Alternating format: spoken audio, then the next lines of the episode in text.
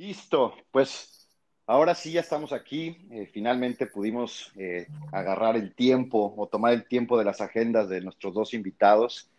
La verdad es que me da mucho gusto tener a, a estas dos personas en este podcast que cada vez va cobrando más seguidores, cada vez nos escuchan más en diferentes partes del mundo, lo cual me da muchísimo gusto. Un proyecto que empezó pues como, como una distracción al encierro de, la cuarentena, pues finalmente va, va creciendo, eh, vamos teniendo eh, pues una audiencia que, que, nos busca, que nos comenta y, que finalmente quiere también participar.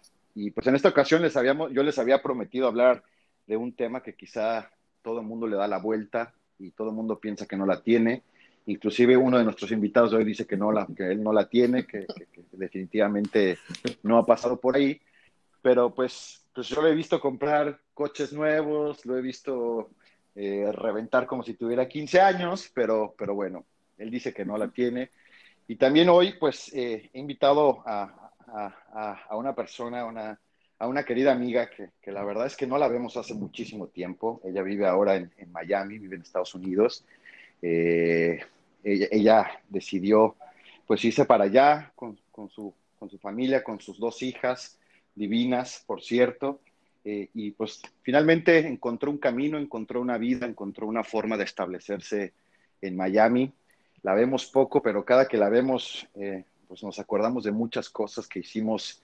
Yo creería que en la etapa más importante, eh, que para mí una de las más divertidas, y cuando estoy en esta crisis a veces dije, pues, quisiera regresar ahí y, no preocuparme por nada y, divertirme como me divertía. Pues les presento, así como con esta breve introducción, para dar, no, no extenderlo más, pues, pues le quisiera dar la bienvenida a Isabel, a, Isa. Hola Isa, ¿cómo estás? Todo bien, aquí reuniéndome con ustedes. Y sí, en efecto, hace años, pero años que no nos vemos, pero bueno, siempre que platicamos con mucho gusto y pues saben que se les quiere y aquí estoy. Pues muchas gracias y, y vamos, vamos a darle, yo quisiera nada más pues decirles a los que nos escuchan quién es Isa. Pues yo, además de una gran amiga, yo, yo, yo tengo un, siempre un tag con, con, Isa. Para mí era como la Kelly Taylor de Beverly Hills de ¿Qué tal? Yo siempre me, me, me, acuerdo mucho de eso que, además de guapa, Isa, con, con, con todo el respeto, pues la verdad es que era interesante, tu vida eras más grande que nosotros, un par de años o un año más grande que nosotros. Es un año. Con muchísima más experiencia en ese sentido, tenías un poquito más de experiencia, ya habías recorrido más la vida. Y me acuerdo mucho, sabes, que, que, que, yo le contaba mucho a algunos amigos que, en lugar de que los hombres tuviéramos el primer coche, yo me acuerdo que tú fuiste la que tuvo el coche. ¿no? Entonces, pues siempre iba al menos iba contigo a todos lados en, tu coche, gracias a Dios tenías un auto. Y la verdad fue maravilloso empezar a, a, descubrir pues, pues tu juventud, la verdad me, dio mucho gusto, tuvimos pues al menos tú y yo muchísimas anécdotas, compartimos, híjole, compartí contigo mi primer novia, yo creo, mi primer novia formal, que terminó en todo un, un tema, la verdad fue, fue pero me acuerdo muy bien de me decías, oye gordo, pues ah, va, acércate, dale, llégale, ¿no? Y decía, yo decía, pero yo por qué? no, porque pues es que te, ella te quiere bien. Y, la verdad, me acuerdo, me acuerdo mucho, me acuerdo mucho de eso y de ahí, híjole, pues salieron un montón de experiencias, un montón de cosas, la verdad. Yo, yo no me imaginé que, que fuéramos a vivir tantas cosas, tantas visitas a tu casa, eh, no sé, fue, fue una etapa que yo recuerdo con, con mucho cariño. Eh, y pues nada, hoy te vemos ya como una mamá eh, de dos niñas, viviendo pues en, en, el primer mundo, como le dicen algunos, con todos los defectos que tiene vivir quizá en Miami, con, con todas las complicaciones, pero, pero la verdad, Isa, me da mucho gusto que, que estés bien. Isa es comunicóloga también. Eh, siempre tuvo el don de la palabra, la verdad me, encanta. Aparte que tiene una voz espectacular. No, hombre, o eh, sea. Pues siempre tuviste el don de la palabra, el don de la palabra. Y pues bienvenida Isa, bienvenida ahorita ya, si, tú nos quieres compartir algo completamente abierto. Y bueno, pues también les, les, presento a, Mauricio, que, que, Mauricio pues ya lo conocían, La verdad es que Mauricio sorprendió en el número de, escuchas que, que, escucharon. Pensábamos que le iban a escuchar 10 personas y ya va en 12. Entonces, la verdad es que sorprendió, sorprendió Mauricio. la verdad es que teníamos, teníamos muchas ganas de hacer un. Mi mamá lo va a escuchar mañana con alguien más. Y pues la verdad es que siempre me ha dicho que sí a muchas cosas, te lo agradezco Mau, ya a ti ya te presenté la vez pasada, pero, pero te agradezco que siempre te sumes a las locuras y que yo también me puedo sumar a las tuyas, yo siempre me he sumado a las tuyas, pero, pero te agradezco que, que te sumes a cualquier sueño, a cualquier, a cualquier idea, eh, pues también eh, será rico escucharte hoy.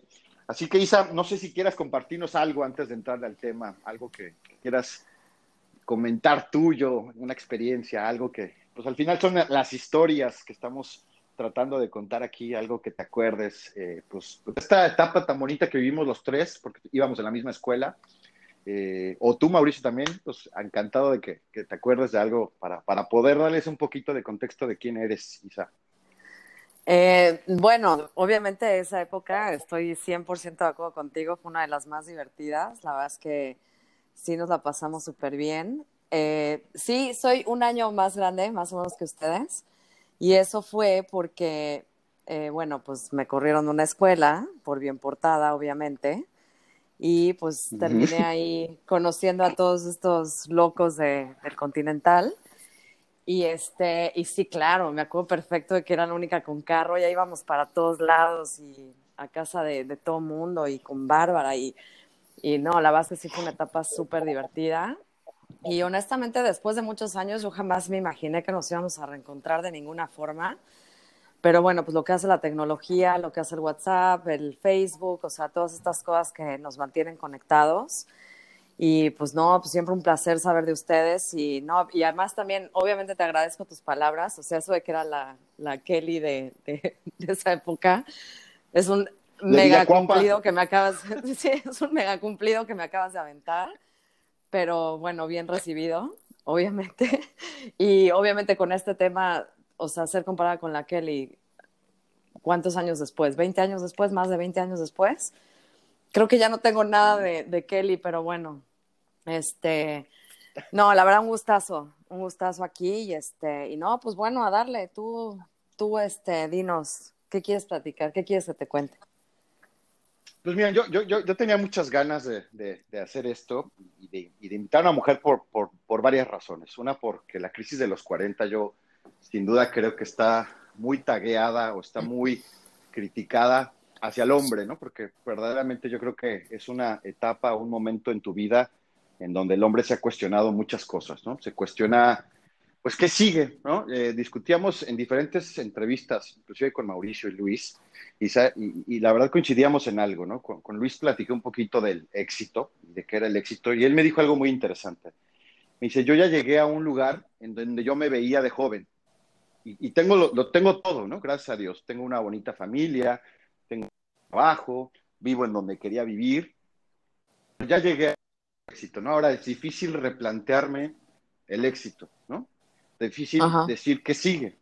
Y él, y él, no lo dijo en una manera de crisis, ¿no? Pero lo dijo, y, la verdad es que eso es lo que realmente pasa en la crisis de los 40. La verdad estuvimos leyendo mucho de qué verdaderamente es la crisis, porque no es comprarte un coche amarillo, no es comprarte un reloj caro, no es, no es, no sé, viajar, porque pues, la verdad sí, muchas veces lo, lo, lo interpretamos de esa forma, y aquí es donde nos empezamos a dar lujitos los hombres, ¿no?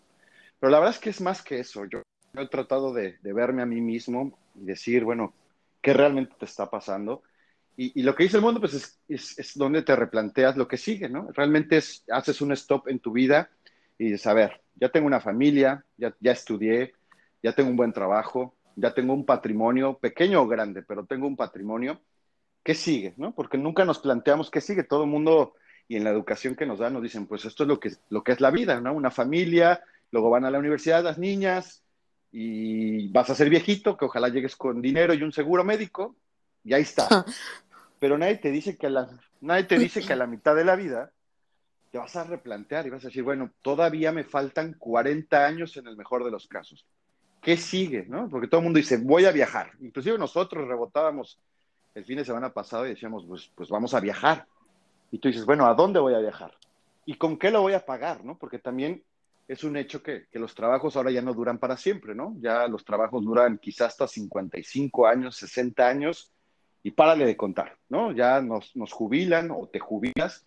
Entonces, vienen una serie de pensamientos, una serie de cuestionamientos que dices, ay Dios, ¿qué sigue en la crisis? O sea, ¿qué sigue después de los 40? Pues yo caí obviamente en ese planteamiento, no, no, les miento, creo, que, creo que lo vamos manejando. Pues quería discutirlo, yo a la vez le decía, me encanta que Mauricio no lo sienta porque pues quisiera que él me diera su punto de vista y me gusta mucho el punto de vista de una mujer que, definitivamente, aunque las mujeres también caen en la seguro que a lo mejor no es 40, pero sí va a ser 45, 50. Eh, ¿qué, ¿qué, piensan? Porque la verdad es que eh, desgraciadamente, y, la verdad no creo que sea tan lindo, y lo reconozco, y, a todas las mujeres que nos, nos, soportan, no debe ser tan lindo, o, hay veces que le pasó, ¿no? Este loco venía bien, estaba, tranqui estaba tranquilo, pues ¿qué le pasa, no? ¿Por qué ahora se cuestiona esto? ¿Por qué ahora me ve de manera diferente? ¿Por qué quiere hacer las cosas de manera diferente? ¿Por qué ahora quiere viajar a un lugar que nunca se había planteado, ¿no? Usualmente todo el mundo va y dice, bueno, pues vamos a ir, pues no sé, a esquiar, ¿no? Y de repente el loco sale que quiere ir al Tíbet, ¿no? O sea, dices, puta madre, pero ¿por qué?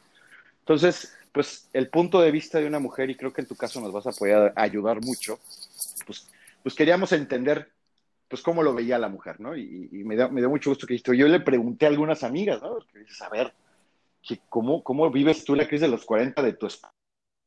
Entonces yo creo que vamos a coincidir, vamos a cosas. Entonces nos gustaría que nos desafiaras, obviamente que nos des tu punto de vista, Isa, pero que, que también nos des pues ese challenge, ¿no? Ese, ese, ese consejo y que digas, miren, a ver, esto es lo que yo, esto es lo que las mujeres leemos y esto es lo que yo creería que a lo mejor pueden manejar de otra forma, ¿no? Y, a lo mejor no lo tienes claro, pero, pero, pero sí, sería maravilloso escucharlo. Entonces, pues así empezamos con este cuestionamiento y yo les haría una pregunta a los dos. Pues para ti, ¿qué crees que sea la crisis de los 40, Isa? ¿Cómo, cómo la interpretarías en un hombre? Mira, yo creo, este, tal vez no solo hasta en un hombre, sino yo creo que es el momento en que te llega esa parte de replantearte tu vida, ¿no? De, como dices, o sea, lo que he venido haciendo, o sea, por ejemplo, desde el punto de vista de una mujer, a nosotros nos vendieron la idea siempre de que te tenías que casar, tenías que tener hijos, tenías que cuidar tu, tu casa, tu, ya sabes, como que tu nido. Al mismo tiempo, pues tenías que ser una profesionista, etcétera, etcétera. Pero ¿qué pasa cuando de repente llega una parte de la vida en que dices, a ver, no, espérate, o sea, ya hice esto, pero finalmente no, a lo mejor no es lo que quiero. Entonces sí estoy de acuerdo en que a los hombres les, yo creo que sí les pasa mucho más que a nosotras nosotras yo creo que también tenemos ese planteamiento, tal vez no exactamente a los 40 o alrededor de los 40, pero creo que nos llega cuando pues los, los hijos se van del nido, ¿no? O sea, finalmente siempre los hijos están más pegados a la mamá, entonces, ¿qué pasa en el momento que se van? Ahí es donde yo creo que te viene el replanteamiento de, pues, ¿ahora qué carajo hago, no? Entonces, ahora, en la pregunta que tú hacías de cómo vivimos nosotros el cambio en los hombres en la crisis de los 40, pues en efecto, sí viene un, una revolcada así de, pues, ¿qué carajo le pasó a este güey, no? O sea, en el sentido en que, como dices, o sea, toda la vida se planteó que quería esto, esto y esto, y de repente empiezan los cambios de planes o empiezan los cambios de, de digo, yo obviamente, si quieres ya más adelante, me puedo clavar un poco más con, con pues, mi experiencia, pero sí, sí viene un replanteamiento de, a ver, este es el güey con el que con el que me casé, el güey con el que me enamoré y de repente pum viene un revolcón de un tipo que pues quién eres, ¿no? ¿Qué quieres? ¿Qué qué todo y a veces hasta es como un, un no berrinche de niños, pero a veces sí es hasta como como hablar con un niño de, a ver, no te estoy entendiendo, ¿qué es lo que quieres? Es que no sé qué es lo que quiero, es que ya sabes, como que estoy tratando de encontrarme, pero al mismo tiempo tú te desesperas porque quieres ayudar pero es difícil porque no, no, no tienes perfectamente claro qué le pasa a él. Y además creo que también hay un como estigma, como dices, de no hablar las cosas, de no voy a decir esto para no lastimar al otro. Entonces yo creo que esa crisis en los hombres, para nosotros las mujeres, es como tratar con un niño de cuatro años que no, no sabe qué decirte, qué es lo que le pasa. y es un poco difícil de reaccionar. Sí, sí, es, debe ser complicado eh, y, creo que lo definiste muy bien. De repente, uno mismo se siente como niño, ¿no? Uno mismo dice, pero si yo tenía clarísimo qué quería, o sea, yo, yo tenía clarísimo pues lo que iba, lo que iba a hacer, o sea, yo, yo, lo tenía claro, pero sabes que suceden muchas cosas. La verdad es que eh, eh, hay, algunas crisis que se complementan que te está pasando en el trabajo, ¿no? Con lo que, con lo que con el entorno. Y, sabes, eh, yo, yo creo que aprendí ahorita, vamos a escuchar, pero no nos preparamos mucho, ¿no? Yo siempre cuestiono mucho que, leemos y nos preparamos para, muchas cosas, ¿no? Para la tecnología, para el nuevo mundo, para los niños, la nueva educación de los niños, pero poco nos preparamos para uno mismo y para la, y para la pareja, ¿no? La verdad es que las obligaciones, tanto del hombre como de la mujer, obligaciones, nos distancian, ¿no? Nos, crean este, esta distancia y poco nos sentamos a decir, bueno, a ver, si tanto me preparo en algunas cosas, ¿por qué no me preparo en, este tipo de cosas, como con una relación, como, como, como en, plantearte qué quieres? Pocas veces al volvemos al cuaderno de las notas de, antes de que te casabas y dices, ¿qué quiero hacer? O de plano, ¿sabes qué pasa? También, la verdad es que las agendas no coincidían o no coinciden. Entonces, se van haciendo unos gaps que definitivamente hay que hablarlos porque eso es, eso es importante, ¿no? Y tú lo dijiste, no, no, no se habla, obvian. Yo al menos soy un creyente de que la comunicación es clave y eso es un aprendizaje también de vida. Eh, pero, pero sí, hay que, hay que decir las cosas y, coincido completamente con, tu punto de vista. Pero, ¿tú qué piensas, Mau? ¿Tú que, que, te crees ajeno aún a la crisis de los 40? ¿Cómo, cómo, cómo la vives, amigo? ¿Cómo, cómo, cómo, ¿Cómo te planteaste esta edad? ¿Te hace sentido lo que eres con lo que te planteaste? Eh, ¿Para ti qué significa esto? Porque, digo, me has ayudado mucho en algunas cosas, eh, pero ¿cómo, cómo, cómo, cómo te ves? ¿Cómo, cómo, qué, qué, piensas alrededor de esto? Sí, gracias, Gordito. No, y primero, gracias por nuevamente por la invitación y gracias eh, también por, gracias Isa por compartir este espacio, también mucho tiempo de no saludarnos y, qué padre poder compartir ahorita esta, esta breve charla, ¿no? Más que, más que, que me sienta ajeno, es que es el término quizás eh, lo que te genera como una crisis como tal, ¿no? Es que no es que me sienta ajeno, simplemente es que eh, no he sentido que me genere una crisis como tal o que, que me genere una confusión o que me genere eh, algo emocional como tal, ¿no? muchas de las, de las lecturas y lo que uno, lo que uno puede, puede estar analizando es que em, este tema viene relacionado con que estás llegando prácticamente o en, esa parte, digamos, eh, que, piensas que estás llegando ya a la mitad de tu vida, ¿no? Estás eh, hablando de que la tasa de mortalidad es a los 80 años, tienes 40, pues ya está ya la mitad. Y esas son las cosas donde uno yo creo que se empieza a hacer como de repente ciertas ideas y ciertos, empiezan a salir los temores, las emociones.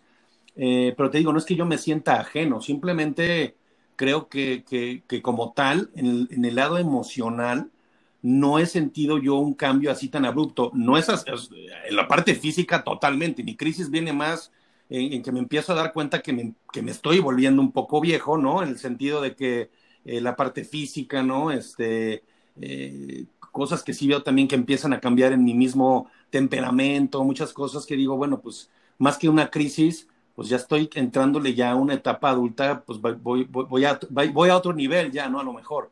Eh, pero, pero fíjate que siempre he tratado también como de, de, pues, de, entender un poquito y de tratar de, disfrutar el momento. Sí, sí me he vuelto mucho más reflexivo, mucho más reflexivo en muchas cosas, ¿no? El, otro día, acordándome, ¿no? Cuando nos platicaste de este tema, decía, bueno, a ver, déjame pensar, ¿no? Un poquito también en mí. Y voy viendo que sí, he cambiado en muchas situaciones particulares. No, me, dio mucha risa que de repente, eh, yo me acuerdo como yo cuando tenía 20 años, o 30 años criticaba tanto a mi mamá que se la pasaba citas y citas y citas. Y ahora yo estoy lleno de citas por todos lados, o sea, las anoto por todos lados. Y digo, la madre, ya llegué. Eh, ahí es cuando entro en ese shock así de, fuck, ya estoy aquí, ¿no? O sea, ya soy, ya soy ese, como veía mi mamá de, viejito, ya me lleno de citas y les digo citas a mis hijos y digo, no manches, ya llegué aquí, ¿no? Eso es lo que me empieza a pasar, que empiezo a tener esos choques de que digo, ay, caray, pues sí, ya estoy aquí, ¿no? pero no me ha generado un conflicto como tal, emocional o un tema de, eh, híjole, ¿y ahora para dónde voy? No, creo que pues al menos yo particularmente tengo muy claro para dónde quiero ir y, y, yo soy mucho de estar disfrutando lo que, lo que hago en mi momento, ¿no? Y me gusta ser cambiante siempre, no nada más ahorita. Y tú hace ratito hiciste la mención, ¿no? Este, eh, que, que, yo en las fiestas, yo en las fiestas he sido así desde los 20 años gordo y sigo siendo el mismo, ¿no? Quizás sigo, ya soy chaborruco, eso sí, ¿no? Ya no debería quizás comportarme como, como, como, un, como un chamaco que disfruta así como si no hubiera mañana, pero no es, no, no es un tema que yo creo que haya cambiado de mis 40 años, ¿no? Entonces, nada, son cosas que, que, que, creo que tú me has hecho con esta plática pensar más en el, en el, en el tema y sí he ido encontrando poco a poco algunos cambios que, que, he encontrado en mí, ¿no? Eh, pero te digo, a mí particularmente emocionalmente no siento que me haya movido mucho todavía. Lo que dicen los psicólogos, pues al menos es, eh, pues que aquí es donde ya te planteaste como adulto, porque ahorita vamos a la parte física, eh, pero ya tú mismo te dices, oye, a ver, yo me planteé correr un maratón, nunca lo corrí, ¿no? Porque al principio quería divertirme, después tuve que trabajar y ahorita ya me doy cuenta que me duele la rodilla. Y ahí yo creo que empieza, ¿no? Yo le decía a un amigo, oye, ¿para ti dónde empezó tu crisis? Híjole, amigo, para mí empezó en el momento que me dolió la rodilla. Yo, ¿cómo? Sí, ¿no? O sea, yo, yo corría mucho y un día me dolió la rodilla. Dije, ¿pero por qué me duele la rodilla? Si calenté bien, yo llevo toda mi vida corriendo, ¿por qué me duele la rodilla? Y fue al doctor, ¿no? Entonces dijo, oye, pues doc, algo, algo hice mal, mire. Dice, no, ya llegaste a los 40. Dijo, ¿cómo? Sí, a los 40 se empieza a descomponer esto. Digo, todavía tienes unos 15, 20 años para seguir haciendo lo que tienes, pero ya tu cuerpo ya no reacciona igual, ¿no? Ya tu cuerpo se cansa, ya las desveladas te pegan más, ya empieza a salirte las canas, que todo el mundo dice, ay, qué bonitas al principio, y después dices, oye, ya no son tan bonitas, ¿no? En las mujeres son una negación, por ejemplo, de la juventud, ¿no? Dicen, oye, no, o sea, las canas no me las pinto, nada, ¿no? Entonces empiezan un montón de cosas que, que, que, finalmente dicen, empiezan a detonar, pues, preocupaciones que no debería. La verdad es que yo creo que uno también debería estar lo suficientemente maduro para, para, para cuestionárselas.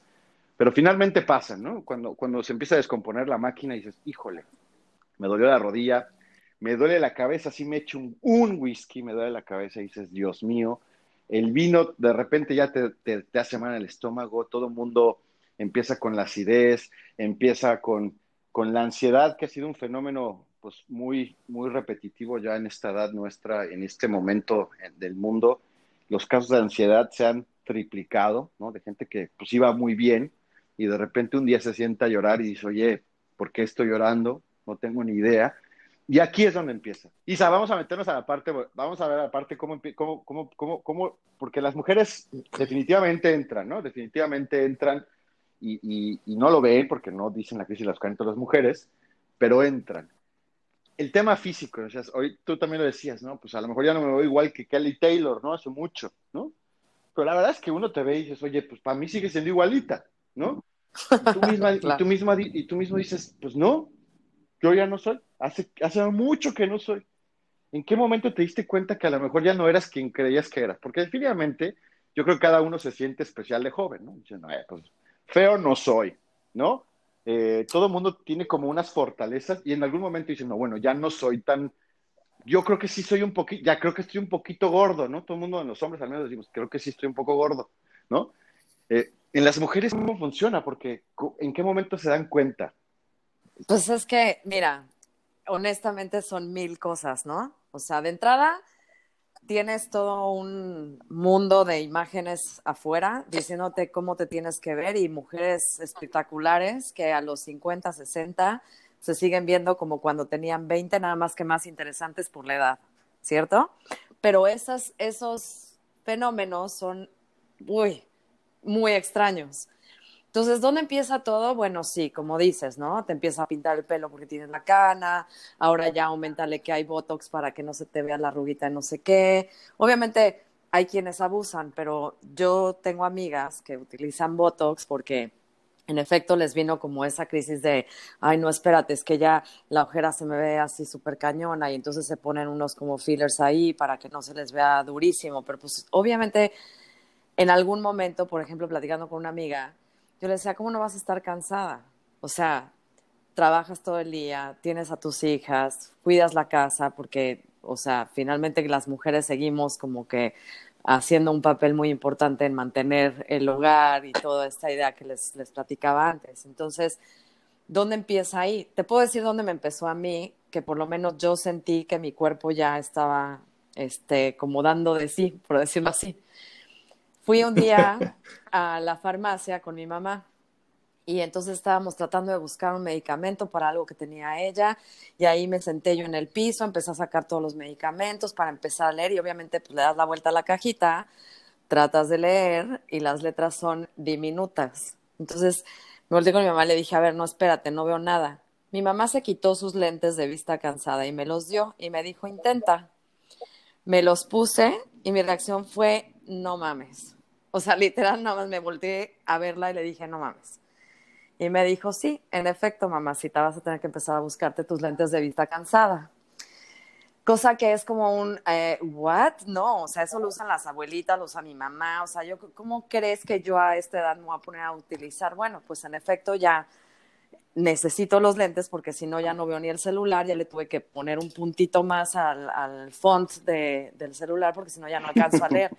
Entonces, ese tipo de cosas, pues empiezas a ver que tu cuerpo pues no manches, ya, ya no está reaccionando igual, ya no tienes, otra cosa es que ya no tienes la misma energía, este, em, dentro de todo eso, por ejemplo, una vez fui a hacerme mi, chequeo anual con el doctor y le enseño las manos, le digo, mira, tengo unas manchitas, y me dijo, sí, pues sí, es parte de la edad. Y yo, o sea, dejen de recordármelo, déjenme en paz.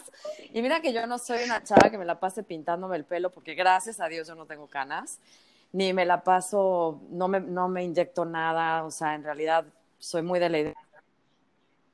¿Para qué ponerte cosas extras que, que puedan perjudicar tu cuerpo? Pero en efecto, pues sí empezamos a buscar como esas cositas que te hagan sentir este, como más joven, ¿no? O sea, hay mujeres, por ejemplo, que se empiezan a vestir otra vez como pues más sexys o quieren salir al antro y ya sabes, está repleto, o sea, me pasó una vez con unas amigas, ¿no? Que fue de vamos a salir y todas así de sí.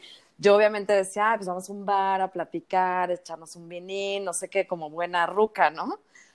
Y estas no, se quisieron ir a un antro de esos de aquí de Miami. No, bueno, o sea, yo me sentía como entre llena de pubertos, o sea, me sentía fuera del lugar, pero mis amigas era como de no, o sea, esta es la onda y demás, ¿no? Entonces, que tenemos crisis de los 40, claro que las tenemos. Como te decía, a lo mejor no entran exactamente a los 40, a lo mejor algunas les entran a los 35 porque ya sienten que van a llegar a los 40, como habrá otras que les llegue pues cuando los, los, hijos se van y entonces ahora es un, ¿y ahora qué carajo hago de mi vida? Y volteas a ver a lo mejor a tu marido y dices, ¿y ahora qué carajo hago con este güey, no? Entonces, definitivamente sí lo tenemos. Y sí tengo amigas, en efecto, que sí se han volteado a decir qué carajo estoy haciendo con este güey. O sea, ahora que los hijos no están, ya no tengo nada en común. Y como dices, las agendas se empiezan a, despegar, pero también algo que te decía es ese rollo de que nos da miedo hablar por no lastimar a las personas. O sea, te puedo decir, yo soy divorciada, eh, tengo separada ya cuatro años y te puedo decir que estoy segura que todo lo que empezó mi, mi separación fue justamente una crisis de los 40 súper fuerte. Entonces empiezan eh, y finalmente nos separamos. O sea, él estaba en un rollo, yo ya estaba en otro, que no, ya no teníamos nada que ver. Entonces, sí, en efecto, las, las agendas se separan, pero yo creo que también es mucho el miedo de sentarte a hablar y decirle de frente de, pues ya no me gustas tanto, pero te sigo amando, o te amo, pero ahora te amo diferente, o me caga que te dedicas a los hijos y yo dónde quedo, ¿no? O sea, como que siento que esa comunicación a veces con de pareja nos falta para entender lo que le está pasando al otro. Y puede ser al otro o a la otra, ¿no? O sea, no, no, nada más estoy culpando a los hombres, aunque sí tienen más culpa. Ah. pero Pero sí creo que falta, digo, se va a oír muy, muy coloquial, pero sí falta la, la falta de huevos de decir, güey, me siento así, así, asado, nuestra relación ha cambiado de cierta forma, estoy replanteándome mi vida, ya no sé si esto es lo que quiero, no sé si quiero vivir aquí, no sé si lo que estudié la cagué, no sé si el trabajo en el que estoy, pero creo que esa, esa comunicación para superar esas crisis es vital, pero es, está difícil y está muy cabrón que te, que te avientes así con todas a decir lo, lo, que piensas. Pero bueno, y creo que ya me desvío un poco. En la parte física, en efecto, todas las mujeres, todas, absolutamente todas la tenemos. Y también viene mucho después de tener a los hijos. Tu cuerpo no queda igual.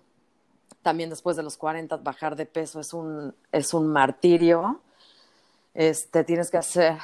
Es una misión literal, imposible. O sea, antes decías, ay, dejo de tomar agua toda la tarde y ya en la noche ya habías bajado dos tallas. Ahorita, puta, es de, tengo que dejar de comer literal seis meses y bajas medio kilo. Y es como, puta, o sea, te revientas en ejercicio y te das cuenta que exacto, las rodillas ya no te dan. Entonces es como un poco frustrante, yo creo, la parte física. Y luego volteas, ves a Demi Moore y dices, hija la chingada, ¿qué hace? O sea, ¿cómo, qué carajo come, no? Sí.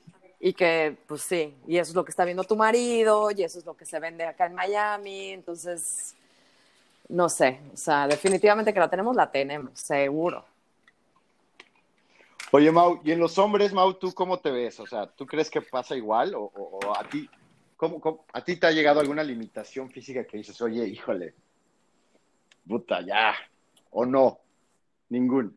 Sí, claro, no, claro que sí. O sea, pero aparte fue como, como drástico, o sea, yo cumplí 40 y a los, ya a los 41 empecé a tener de estos dolores, eh, eh, dice que no llegan a los nunca, ¿no? Porque nunca te dolían, pues me empezó a doler, me empezó a doler la rodilla, me empezó a doler la espalda. Bueno, de hecho yo tengo una operación de wow. espalda. Entonces, y me operé exactamente, me operé exactamente hace dos años y medio, un poco antes de entrar a los 40. Eh, eh, digo, me, me, empiezo a cansar también, ¿no? Yo, yo, normalmente digo, no he sido una persona completamente atlética, pero no soy alguien ajeno al ejercicio, ¿no? Desde niño hice, hice, hice deporte, hice fútbol, eh, después me empezó a gustar la natación, después me empezó a gustar el ciclismo, ¿no? Contigo compartí uh -huh. el tema del ciclismo. Eh, nada, na, nada para hacer triatlones y eso, pero, pero sí me gusta hacer ejercicio. Soy alguien que al menos me considero que, que tiene movilidad, no soy sedentario, ¿no? Eh, y ahora eh, me doy cuenta cómo de verdad ya las rodillas ya no reaccionan igual, eh, las mismas plantas de repente los pies, o sea, dolores que te dan raros, te empiezan a ver los dedos, no sé, son como cosas muy extrañas que antes pues no tenías esas sensaciones, ¿no? y que va más allá de un tema de condición, es un tema donde creo que el cuerpo empieza ya, como dijo Isa, ¿no? Pues sí, empieza a haber deterioro, empieza a haber deterioro, totalmente que en la mujer es mucho más quizás evidente después del tema del tema del, de, de, del embarazo, ¿no? Y de, de, ser madres. Pero pues en el hombre también empiezan deterioros, eh, al menos yo los he sentido así, ¿eh? Yo los he sentido en rodillas, en espalda. Este... Y te digo, también un poco en la parte de la paciencia y eso ahí sí también me he vuelto un poco más huraño también. Y ahí sí me doy cuenta, digo, puta, mi paciencia se, en lugar de poder trabajar mejor en mi paciencia, creo que va peor. Entonces, digo, me voy, si te vas sintiendo como, ah, chihuahua, sí, ya estoy siendo más viejito, ¿no? Entonces, va por ahí, gordo, va por ahí. Sí, sí, sí, sí, sí eso sí se siente. El tema físico definitivamente es algo que sí uno lo va viviendo. Y ahí es donde te empiezas como ya a tener esa, ese sentimiento de, híjole, ¿no? O sea, eh, yo sí tengo muchas ganas de, no, no, no, no, tengo, no tengo ganas de correr un maratón, pero sí tengo ganas de hacer a lo mejor un, un sprint o algo de esto que sea de, de, de, tres diferentes disciplinas, ¿no? Tampoco pretendo hacer un teatlón, pero, eh, pero sí tengo ganas de hacer este tipo de cosas todavía. Ya cuando empiezan estos achaques, si entra en mi mente un, pues me tengo que apurar, Cambro. Yo no sé si, sí. si en dos meses, en un año, en dos meses, ya el dolor sea tal de las rodillas que ni siquiera pueda nadar o hacer algo. O sea, sí me entra un temor en ese sentido, ¿no? Sí. Entonces, por ese lado, sí, sí, sí, sí he vivido esa, ese sentimiento del. Sabía del que sí tenías algo de los 40, Mau. No podías estar. No, claro que lo tengo, hija. No, no, no, claro que lo tengo. No, no, yo dije, ahora resulta. Sí. Es lo que yo le dije al gordo cuando, no, no, ni más, cuando platicamos de esto yo le dije, no, por supuesto que yo lo he sentido más en la parte física. Ahí es donde yo sí he sentido y digo, puta, pues ya, ahora sí ya me estoy volviendo un poco viejo, ¿no? Pero, pero, pero de ahí te digo, otra vez quizás yo entré en, la, en el concepto funda, o sea, básico de la crisis, ¿no? O que verdaderamente me esté generando algo, pues no, digo, pues sí, pero estoy empezando a volver viejo, puta, pues a lo mejor voy a tener que empezar a pensar en ya no, en ya no correr, y ahora pues entonces tendré que nadar. Si de repente ya no va a poder nadar, puta, pues ya estará chingada, pues te encontraré algo que hacer, ¿sabes? O sea, sí me da como ese temor de que viene algo, pero al final del día es algo que es eminente que viene, ¿no? Entonces, pues, no sé, como que trato de mejor, de medio manejarlo y tomarlo con filosofía, pero sí, sí está de la chingada que de repente ya no puedes correr igual, ¿no? O sea, la vez pasada también intenté echarme una carrerita con alguien de 35, tampoco es que le llevara, este, 15 años, ¿no? Este, perdón, que le llevara, que me llevara eh, poco tiempo y me dejó como si hubiera sido de verdad un viejito yo de 80 años y el cuate de un güey de 15 años, ¿no? O sea, fue una cosa espantosa. Y ahí sí dije, no, no, no. Pues, pues la verdad es que sí es súper duro. Yo, yo, yo la verdad les voy a decir cómo, cómo me di cuenta o cómo, cómo se detonó el miedo de la edad en mí, porque yo la verdad no tenía miedo y creo que lo único que le tengo miedo es algo que... Lo único que se ha dejado muy claro a los 40 es que ahora sí le tengo miedo a morirme. Antes como que decía, ah, la muerte me pela. ¿no? O sea, yo decía, pues, la voy a vivir plenamente. Claro. Y la verdad, pues, si me muero, me muero, pero pues no era algo que me agobiara, ¿no? Pero ahora sí me agobia un poco, lo soy sincero. A mí empezó con un, una crisis, eh, de un ataque de pánico en un avión. Yo, yo viajaba mucho, y ¿sabes? Viajaba, híjole, pues yo creo que todas las semanas tomaba un avión. La verdad ya no sé ni cuántos aviones he tomado en mi vida, pero son muchos. Eh, y la verdad es que pues era algo dominado, ¿no? Algo que yo disfrutaba, a mí me gusta leer mucho, entonces en el avión leía y la verdad lo disfrutaba y viajar me encanta, conocer países, personas, me, me, fascina. Y un día en un vuelo eh, de regreso a México, creo, o a Costa Rica, ya no me acuerdo, me dio, me dio un ataque de pánico. Que, que, para, para que los que no sepan qué es un ataque de pánico, es como un ataque al corazón. ¿no? Tú, tú de repente estás sentado y, y te empieza a bajar la presión, empiezas a sudar, eh, tienes hormigueos en todos lados y dices, Dios mío, un ataque de, al corazón. Entonces yo dije, ¿qué hago? No? Yo venía en avión, afortunadamente venía pues, un poco vacío el avión, y yo sudaba, pero sudaba como si hubiera corrido 10 mil kilómetros. Y dije, ¿qué hago? ¿No? ¿Qué hago? Entonces dije, pues, pues me acuerdo que saqué mi iPad, me puse a ver fotos de mis hijos, y dije, bueno, pues, pues me despido aunque sea en foto, la verdad, tu mente exagera toda la situación. Claro. Y, finalmente me bajé, me bajaron a, pues como unos paramédicos, porque la verdad es que sí estuvo medio crítico, y de ahí fui al hospital, ¿no? Fui al hospital y lo primero que hacen cuando pues, uno llega así con estos síntomas es te van a hacer un electrocardiograma. Y yo dije, aquí salió el soplo al corazón, ya sabes, cosas que ni sé qué son. claro. Aquí salió que la, taquicardia, le digo, es que tengo taquicardia. Y me dice el doctor, ¿tú sabes qué es una taquicardia? Le digo, no, pero la tengo. No y dice, ay, Dios mío, otro, ¿no? Así me dice, otro, ¿no? Y yo dice, Dios mío. Y le digo, ¿me voy a morir? O sea, yo, yo, yo dije, oye, ¿qué pasa? O sea, porque ni mi papá, ni mi mamá, ni mis tíos tienen, nunca nadie ha muerto del corazón. Le digo, no tengo ni herencia. Y le dije, pero yo tengo la culpa, ¿no? Y me dice, ¿de qué tienes la culpa? Y dije, no, pues es que yo me desvelé mucho ayer y así volé y este, y entonces yo tengo la culpa. Le digo, pero ¿cuánto? Casi, casi hago la pregunta, ¿cuánto tiempo me queda? Y el tipo me volteaba así como diciendo, ¿qué, ¿qué, le pasa a este hombre? Sí, o sea, tranquilo. De verdad, tranquilo, ¿no? O sea, yo decía, pues es que me voy a morir. Pues total, me hicieron el electrocardiograma y no tenía nada. Le digo, no, pero sí tuve. O sea, sí tuve una serie. Yo, yo lo tuve, o sea, yo estoy consciente que lo tuve. O sea, yo me sentí el corazón, casi lo escuché. Y me dijo, oye, Pepe, pues no tienes nada, hijo. Y le digo, seguro, doctor, seguro. Y la verdad es que fue un ataque de pánico que detonó en una ansiedad. Y después de esto tuve yo creo, no les miento, yo creo que un año en donde tenía un dolor como de un nervio que me atravesaba la cabeza y que me dolía la cabeza todos los días. No les miento, yo fui, creo que a todos los doctores, ¿no? Fui a que me sacaran las muelas del juicio porque él me dijo, oye, seguro son las muelas del juicio. Ahí voy y me las saqué. No me dolían, pero ahí fui y me las saqué. No, pues sigue el dolor. Este, fui con, no sé, no, les puedo.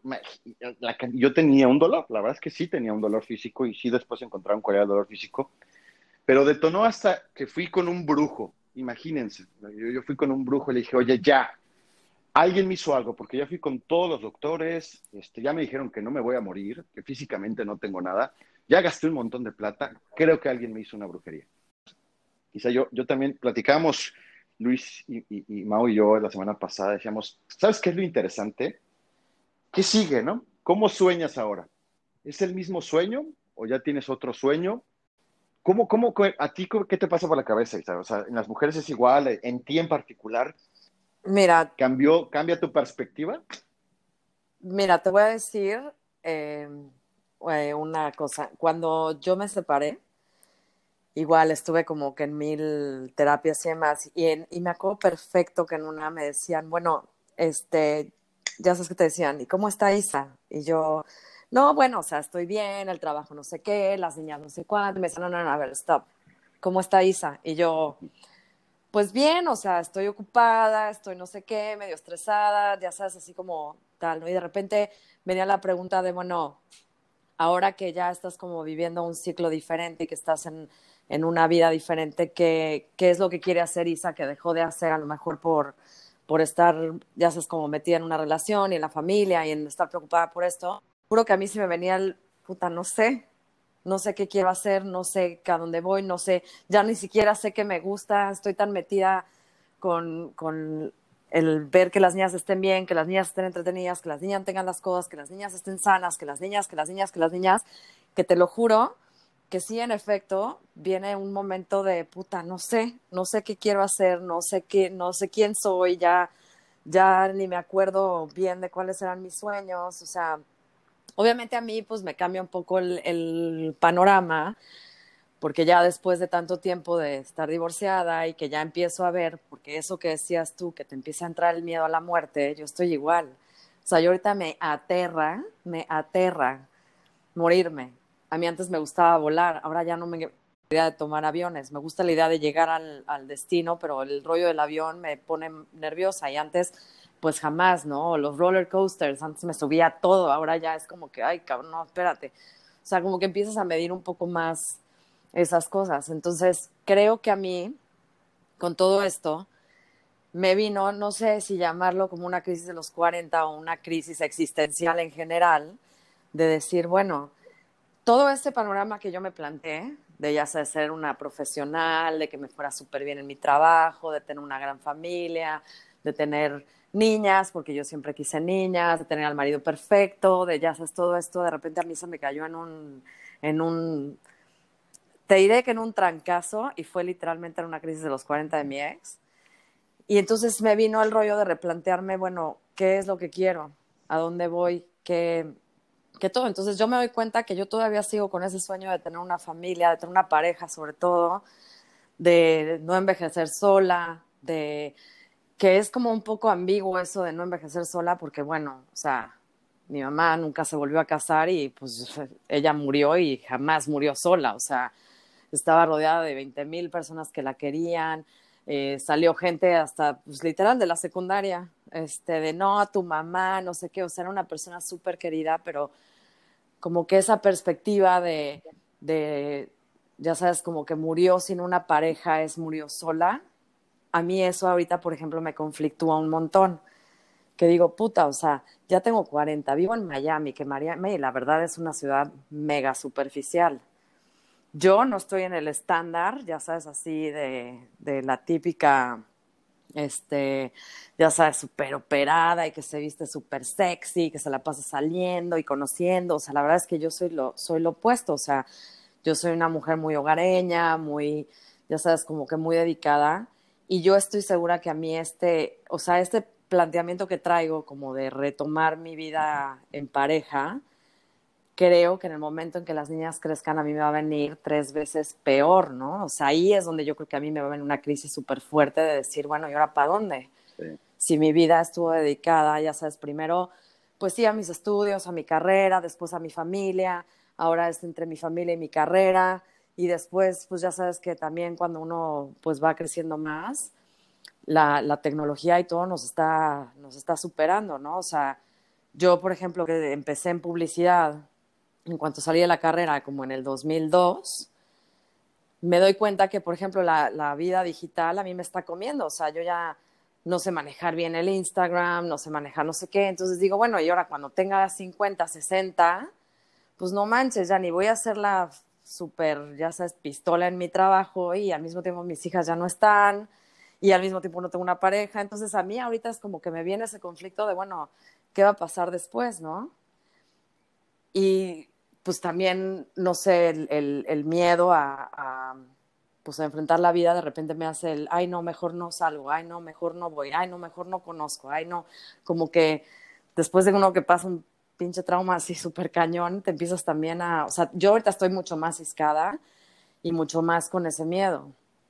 Ahora, sí creo que tanto en mujeres como en hombres también buscamos esa introspectiva de, de encontrar nuevas formas. O sea, cuando yo platicaba con mis amigas y les preguntaba, bueno, a ver, ¿ustedes qué les...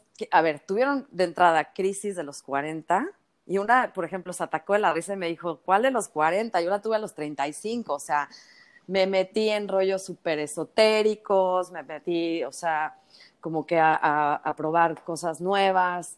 Eh, digo religiones, pero en realidad pues no es una religión, es más como este tipo de cosas que tú viviste con, con pues con esta persona, pero pues estás más metidos con chamanes, eh, más a la meditación, a la yoga, a, pues como que tratar de encontrarme. Ella me dijo, güey, o sea, yo me divorcié, o sea, mandé a la chingada a mi marido, me fui de vivir de Estados Unidos, me regresé a mi país, este, me fui a vivir a las afueras de mi país. Cuando estaba yo viviendo, ya sabes, uno de los suburbios súper bonitos de acá de Tampa, en una super casa, o sea, se fue literalmente al opuesto.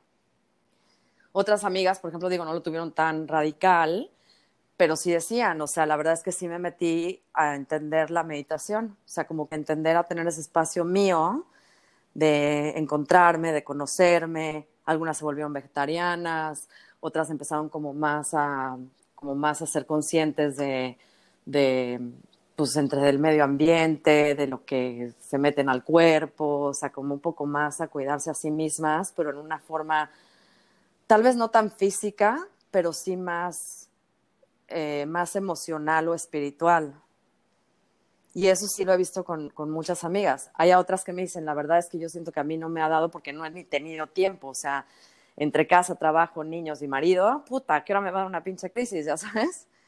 Y la verdad es que medio lo entiendo porque sí, o sea, eh, no sé, a veces estamos tan enroladas en todo lo que hay digo yo aquí, pues sola en este país, sin familia, con un trabajo, pues en una situación como la que estamos, súper demandante, eh, las niñas encerradas, ya sabes, la escuela desde la casa. Mm. Y me acuerdo que como que no entendía bien lo que me estaba pasando hasta que un día alguien me dijo, a ver, Isa, stop, ¿cómo estás? Bueno, me solté en un llanto así de, no, pues estoy así, estoy estresada, estoy... O sea, como que a veces siento que también no nos damos ese tiempo de entender lo que nos está pasando a nivel emocional. Como dices, lo físico es muy evidente, o sea, ya no veo bien, necesito los lentes, en la rodilla, voy al doctor, me dio un ataque de ansiedad, me dio un ataque de pánico, me dio, o sea, esas como que, esas cosas son muy evidentes, pero la parte emocional a veces no nos sentamos a parar y decir, a ver, ¿en dónde estoy? ¿A dónde voy? ¿Qué quiero? ¿Y cómo lo voy a lograr? Entonces, eso, definitivamente es algo que siento que el ser humano lo, lo tienes que hacer. Es súper difícil porque te puedes sentar a meditar y estar pensando en el sándwich de este, que te vas a comer al rato y si le pones tomate o no, o de veras puedes hacer una introspectiva. O sea, es un, es, es un cambio muy cabrón, pero sí he visto que las mujeres como que tratan de buscar más hacia adentro. Y me imagino porque por naturaleza estamos siendo educadas a dar, dar, dar, dar, dar, ya sabes, servir, dar, tenerlos contentos, no sé qué, tras, ¿no? Digo, no sé, o sea, a lo mejor me clavé en otro pedo, pero... No, no, no, no, no, sí, sí, sí, es, es, muy válido, ¿sabes? Que a mí me, me llama la atención eh, y, y, me pasó contigo, ¿no? Me, me, recién te digo, oye, Isa, ¿no te gustaría? Sí, pero no tengo tiempo, ¿no? Y yo decía, a ver, pero te voy a ser sincero, decía, pero ¿cómo? Pero si son las 10 de la noche en, en, jueves, o sea, ya esta hora seguro ya, ya acabaste de trabajar, ¿no? Seguro ya lavaste la que tenías que lavar, seguro tus hijas ya van a estar, ¿no? Seguro ya van a estar, van a, van a estar, pues ya más para, para dormir que para, para estar despierta rebotando, ¿no? Me llama mucho la atención. ¿Quieres te paso una foto de cómo están? pero, pero, pero, ¿sabes? La verdad es que nos ponemos como a veces pretextos, ¿no? Que nos lleva ahorita, y a lo mejor aún nos puede echar ahí un comentario, nos lleva también a como pretexto decir, no, es que no, no puedo. Oye, pero son dos horas. No, pero no puedo. Sí, a ver si puedo. Y, y, nos pasa a todo mundo. Dices, oye, un libro. Híjole, es que no tengo tiempo para leer. Ah, pero sí tienes tiempo para verte el Netflix, ¿no? De, de, la A a la Z. O sea, es como, como, como curioso que, que, nosotros mismos, y eso yo creo que es lo que, cuando te das cuenta que dices, Dios mío, me puse todos los pretextos del mundo, es donde te das cuenta y dices, oye, es que sí me hubiera ido a cenar con mi esposo. O sea, de, haberlo pensado, sí tenía tiempo, porque 10 minutos sí tenía. O sabes que él también dice, pues sí hubiera ido al festival de los niños o de las niñas, porque una hora, pues no se iba a caer el mundo, ¿no? O sea, creo que, creo que nosotros eh, entramos a un tren de responsabilidades y a un tren, a la carrera de la rata famosa, ¿no? En donde todo el mundo quiere, en el ámbito en que esté, ¿no? O sea, quizá las mujeres que no trabajan es en los hijos, hijos, hijos, hijos, las que sí trabajan es hijos, trabajo, hijos, trabajo, y, las entiendo, ¿no? La verdad es que es un, un rol muy complicado. Y los hombres, pues que siguen en, un rol de proveer, ¿no? Finalmente, pues sigue siendo el, rol de proveer y uno cree que proveer es igual a trabajar 68 horas al día, ¿no? Cuando tiene 24. Y cuando... Entonces, sí, sí creo que está bueno, porque ahorita que les decía de los sueños, yo, yo, yo estoy seguro, al menos, y a lo mejor esta es mi propia crisis, ustedes me dicen, gordo, estás en una crisis, eso no pasa, pero yo sí creería que, que, nos tenemos que dar la oportunidad pues, de seguir soñando, ¿no? De seguir, oye, pero ¿qué quieres? Porque yo difícilmente creo que alcancé todos los hitos que, que me planteé, ¿no? O sea, ahí voy, ¿no? O sea, vivir en Asia era uno que, que yo quería y pues ya estoy acá. Eh, pero, pero, pero, ¿sabes? Creo que siempre, y todo el mundo te dice, pero es que tú eres un soñador. Y yo no sé si tiene que ver, la verdad, ¿no? Yo creo que la verdad no tiene, por ejemplo, yo por eso le hacía la pregunta a Mau, porque yo creo que también, al igual que, yo, pues, Mau es un, soñador, la verdad, un optimista soñador. Y, la verdad es que terminamos los tres en la pregunta de la semana pasada y decíamos, pues, pues viajar, gordo. No, bueno, pues, pues, sí, pero has viajado mucho, Mau, has viajado mucho, Luis. O sea, ¿qué más quieres conocer? Y entonces entra la pregunta, pues, este, no lo sé. ¿No? Y ahí es donde nos volvemos locos y todo el mundo decimos, el Tíbet. Ah, bueno, pues también hay que prepararse para el Tíbet, hasta físicamente, ¿no? O sea, o sea, si quieres subir al Everest, por ejemplo, pues hay que prepararse. O sea, no es que mañana a los 42 digas, ahí voy al Tíbet, ahí voy al Everest, voy a caminar, ¿no? Porque lo merezco, soy en mis 40, lo puedo pagar. Entonces, creo que sí es un, planteamiento nómago. Eso era un poco lo que platicábamos digo, sobre, ese, sobre esa idea que, que, Isa menciona, ¿no? Y, que tú estás comentando, eh, Gordo, eh, yo, creo que, yo creo que sí, totalmente de acuerdo en el sentido que, eh, pues uno empieza también a tratar de forzarse, de, entender qué es lo que quiere también más hacia adelante, ¿no? yo también he experimentado, y eso ni siquiera fue a mis 40, eso lo he, estado experimentando últimamente, ¿no? Yo tengo ya, no sé si también con esta situación del COVID, eh, el encierro y todo el entorno que cambió, ¿no? Y, que hubo muchos, yo digo, muchos ajustes en cada uno de nosotros, em, no solo en el exterior, sino también hacia el interior. Y yo también me he replanteado mucho verdaderamente qué quiero ahora, sabiendo que viene, pues, prácticamente la otra mitad de mi vida, ¿no? Eh, que si bien es cierto, volteo hacia atrás y digo, bueno, ok, he logrado esto, esto, esto ha sido eh, lo que he conseguido, ¿no? he tenido estas fallas, si pasa uno por etapas de reflexión, pero, pero sí he estado planteándome o, forzándome a plantearme qué quiero más hacia adelante en el sentido, no, no tanto como el objetivo, porque el objetivo lo tengo claro, sino cómo quiero verdaderamente aprovechar estos, estos 40, 50, 60 años que todavía me pueden quedar de vida. Eh, y es algo que, que, yo le he estado dando muchas vueltas, ¿no? Cómo tratar de, sin que suene cliché, de aprovechar al máximo lo que, lo que viene si bien es cierto, estamos en una situación eh, diferente a la que tuvimos en, nuestros primeros 40 años, ¿no? Donde nos toca construir y nos toca eh, levantar cimientos, nos toca em, enfrentar, enfrentar muchas situaciones de crecimiento, pues ahora viene una segunda etapa, por llamarla así, o una etapa diferente en el que es, ok, ahora cómo aprovecho al máximo lo que sé que ya viene de bajadita, ¿no? Eso es como si eh, siento como que ya uno está llegando y, me identifico mucho con lo que comentó, lo que comentaste al principio que, que Luis te compartió en, su, en el podcast, ¿no? Sobre, ok, he logrado esto, esto, el otro, el éxito lo defino de esta manera y ahora qué sigue. Y, creo que de repente hay que forzarse a eso, ¿no? Yo desde lo particular estoy eh, cuestionando y replanteando algunas cosas de qué quiero para, para adelante, pensando en lo que viene con mis hijos, pensando en lo que yo quiero de manera personal, eh, de lo que quiero yo eh, compartir en pareja también con mi esposa.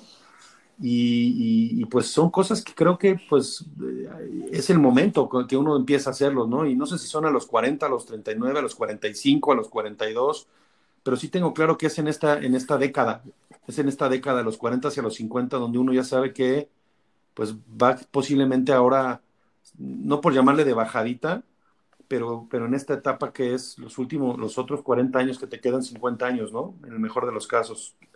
Entonces, no, totalmente, totalmente alineado y uno, y uno plantea muchas cosas alrededor de ello.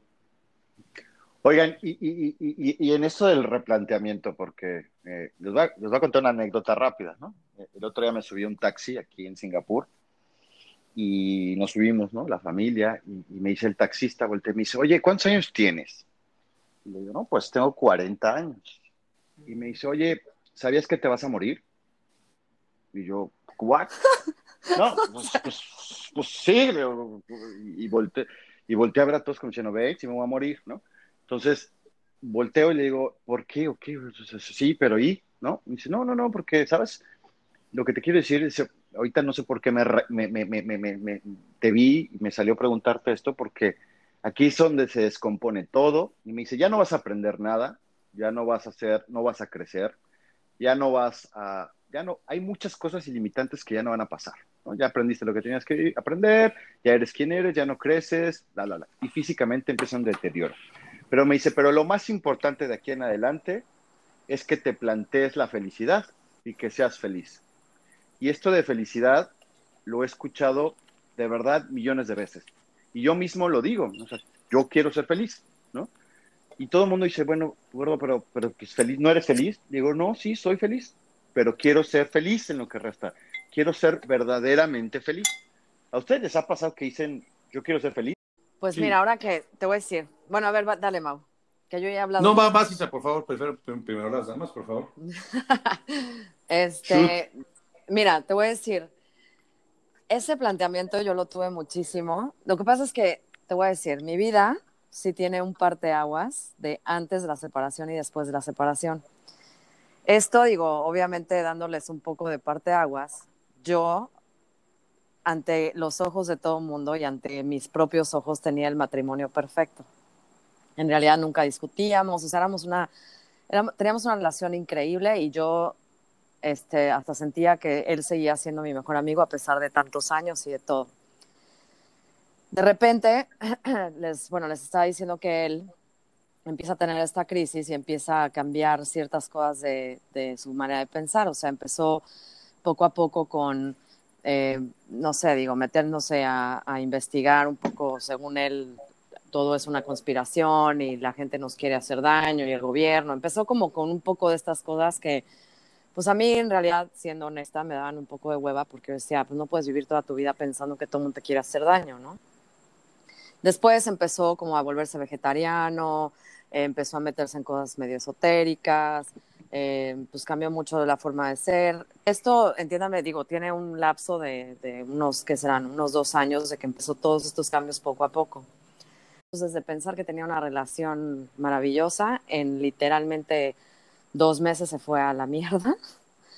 Y, este, y entonces a mí me vino un aguas de pensar, puta, ¿ahora qué, no?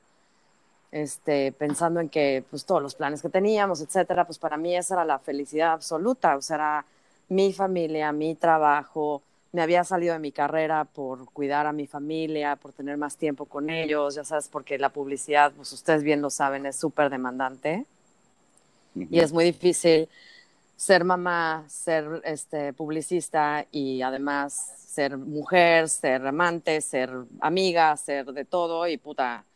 Y además todavía súmale todo este rollo de eh, non-GMOs, todo natural, nada no sé qué, puta, o sea, es una presión súper grande. Entonces, bueno, me salí de mi carrera y pues me vino toda esta crisis de ver, bueno, ¿y ahora para dónde voy? ¿Quién soy, no? Porque todo lo que yo era era ser la esposa y la mamá. Y pues mi trabajo me daba felicidad, pero pues en realidad lo que a mí me llenaba era mi familia. Entonces, obviamente después de mucho trabajar, de mucha terapia, de mucho rollo, de igual entrarle a pues desde psicólogos, este, constelaciones, eh, 20 mil madres en las que me metí a ver qué carajo pasaba con la vida. Este, pues resulta que viene la muerte de mi mamá, que pues ustedes saben era una pues, mujer extraordinaria, que además era muy cercana a mí. Y entonces me viene un no mamen, o sea, me vinieron los 40 y la vida me vino a venir una revolcada de miedo, o sea, fue, ¿te acuerdas lo que tenías de familia? Bueno, mamacita, pues no existía, ¿no? Ah, bueno, pues ¿te acuerdas todo el apoyo que tenías de tu mamá? Bueno, pues déjame, te lo quito. Entonces fue como un madres, ¿no? Ahora, ¿qué carajo hago? Al grado de que yo estaba pensando en regresarme a México de ya con las niñas, a pesar de la inseguridad, a pesar de pensar que yo no iba a estar trabajando ocho horas y ya, o que iba a tener las, las facilidades que tengo aquí con mi trabajo y, y mis hijas. Y yo decía, a la mierda, me voy a México, ahí está mi familia, ahí tengo apoyo, ahí no estoy sola, ahí voy a ser feliz, o sea, como que aquí, ¿qué carajo estoy haciendo? Entonces, empecé en una pinche revolución del nabo. Llámenlo universo, llámenlo que mi mamá jugó sus cartas desde allá arriba, llámenlo como quieran, pero a mí me vino este trabajo que finalmente regreso a mi carrera, pero regreso en la parte de marketing, no de publicidad, o sea, no, no en agencia de publicidad, sino más bien como del lado del cliente. Y que además, la que era mi jefa en marca, que es otra agencia donde trabajé, ella me llama y me dice, te prometo que vas a poder manejar a tu familia y vas a estar en tu carrera. Y yo decía, ay, sí, güey, ¿y tu leche de qué, no? O sea, era algo como que irreal de pensar. Pues en efecto, entro a trabajar ahí. Para esto yo estaba buscando trabajo como desesperada en México. Finalmente, de la nada me llega aquí porque mi jefa me llama sin saber que yo estaba buscando cambios y empiezo a trabajar acá y literalmente encuentro la felicidad, porque regreso a mi carrera en una super empresa, bien cuidada por mi jefa, con una solvencia económica mucho mejor, en el sentido en que como mamá soltera, pues sí es como bien importante el sentir que estás tranquila, a lo mejor no estoy ahorrando lo que me gustaría o no estoy viajando lo que gustaría, pero vivo tranquila, mis hijas están bien, mis hijas o sea, yo no me pierdo de ni media cosa de ellas, las puedo llevar al doctor, se enferman y puedo estar en la casa, este, mi familia finalmente está allá, estoy más cercana a ellos, o sea, porque finalmente después de toda esta separación, pues uno empieza ahí a rascarle, a buscar por todos lados, a ver dónde te puedes agarrar y de no sentirte solo, ¿no? Entonces empiezo a encontrar eso, encuentro, empiezo a encontrar a reencontrarme con millones de amigas que tengo, bueno, no millones, ya quisiera, o sea, tampoco soy la, muy cabrona, pero, pero pues sí me empiezo a reencontrar con amigas que finalmente se convirtieron en mi familia acá, o sea, que si necesito algo, pues quién es el contacto de emergencias, pues es una de mis mejores amigas. ¿Quién es la que no sé qué? Pues tal. Cuando tengo que ir al trabajo, ¿quién me ayuda? Pues otra amiga. Este, ahorita que estábamos con todo lo del COVID, yo estaba aterrada de salir hasta el súper, bueno, pues otra amiga iba al súper y me lo traía o ya sabes, o sea, como que empecé a encontrar cosas que me doy cuenta que no era tan importante eso que me vendieron toda la vida de que era tenía que estar con un hombre para estar feliz o un hombre para que mantuviera mi casa o un hombre que eh, viene un huracán como ahorita y pues que me ayudara a meter las cosas o que se descompone algo, bueno, pues ahí lo arreglo, aunque ya sabes, como que siento que, que sí la vida me dio un vuelco que estuvo en la chingada, honestamente, pero finalmente encontré una Isa que no conocía, a una Isa fuerte, que yo pensé que era fuerte porque era pues, muy chingona, fui la del primer carro, me traía todos acá, vámonos a la casa de no sé quién, en mi casa mi mamá, pues es súper, este, ya saben, no era la que nos, solapaba todas las tonterías que hacíamos, este, o me sentía, no, yo voy a ser la super fregona, que voy a ser la, la directora o la presidenta de no sé qué, pero, pero en todo esto sí me vino el, el, conocerme y el entender que, bueno, manches, esta soy yo y eso sí me trae felicidad. Ahora, obviamente no soy feliz todos los días, todo el tiempo, ¿no? O sea, no es que vaya Isabel por la vida y diga, ay, soy súper feliz, oigan, sí, jajaja, miren cómo me río. O sea, obviamente no pero sí siento que encontré una estabilidad, por lo menos en este momento, en esta etapa, que me da felicidad. Que si va a ser la felicidad absoluta de aquí a que me muera, no lo creo. Finalmente, ya hay otras cosas que empiezan a entrar en la ecuación de, bueno, como te decía hace rato, ¿no? les decía hace rato, siento que ahora ya digo, bueno, tal vez en algún momento sí me gustaría volver a intentar tener una pareja, ¿no? Y sentir que tengo una familia, porque finalmente para mí eso sí es bien importante, ¿no? El, el, el tener una pareja, alguien que me acompañe, porque lo, que también decíamos hace rato, ¿no? Los miedos que entran ahorita, el miedo a la muerte, el miedo al rato a, que estas dos niñas, que ahorita son mi vida y son las que ocupan todo mi tiempo, pues al rato se van y hay que dejarlas ir. Y entonces, ¿ahora qué carajo voy a hacer conmigo, no? Entonces, estoy segura que en ese momento, como les decía, va a llegar otra, otra crisis y otra vez cuestionarte a qué es lo que quiero, qué me hace feliz, para dónde voy. Porque en efecto, lo que me hacía feliz hace años, pues ahorita ya me metes a un antro y no soy feliz. Definitivamente no soy feliz. Méteme un bar y es otra cosa, pero a un antro, antro, pues yo creo que tengo que estar medio borracha porque la verdad es que pues no, ni se me antoja ni nada y antes era pues mi vida entera, ¿no? claro. Oye, Mau, ¿y a ti qué onda? No, mira, yo creo que me estoy pensando en lo que están diciendo y, y eh, de verdad que yo creo que es que este tema de la felicidad, eh, como bien lo dice ahorita Isa, ¿no? Yo creo que la, felicidad eh, para mí la felicidad es un estado emocional al final del día, ¿no? Yo creo que yo trato de a lo mejor de pensar en momentos de plenitud y creo que como en todo, todos hemos tenido momentos en la vida difíciles en, y yo creo que esos momentos no van a dejar de existir, ¿no? Yo creo que la, vida está hecha de, de diferentes momentos, de, diferentes situaciones y, no con eso quiere decir que, que uno no sea pleno, ¿no? Yo creo que cuando uno, cuando uno se pone verdaderamente a, a, pensar en esos momentos de plenitud que uno puede tener, que es desde que estar con, con tú lo decías, Isa, Isa, con tus hijas, ¿no? Eh, esos momentos que a ti te llenan y que al final del día se traducen en una felicidad, ¿no? Sientes un gozo, sientes un gozo, sientes que, que, lo disfrutas y que das tu vida por esos pequeños, grandes momentos. Y, yo, yo, pienso más, en, más que en pensar en una felicidad, te digo desde la, desde la perspectiva emocional, yo pienso más en una, en una plenitud, ¿no? ¿Qué te genera esa plenitud en, el sentido de, de, que te vas sintiendo completo y eso te llena de, de muchas, de muchas formas, ¿no? Y, y, a mí hay muchas cosas que me llenan de plenitud, hay otras cosas que creo que me siguen faltando querer hacer, pero eso ya tiene que ver con, con, con, con situaciones y no por eso no, no, no, no, no puedo sentirme pleno de, que disfruto el estar con mis hijos, de que disfruto eh, que tengo salud, ¿no? De que disfruto que eh, las cosas eh, que, puedo tener, ¿no? Por, por, por, lo que se ha trabajado, por lo que se ha luchado por tantos años.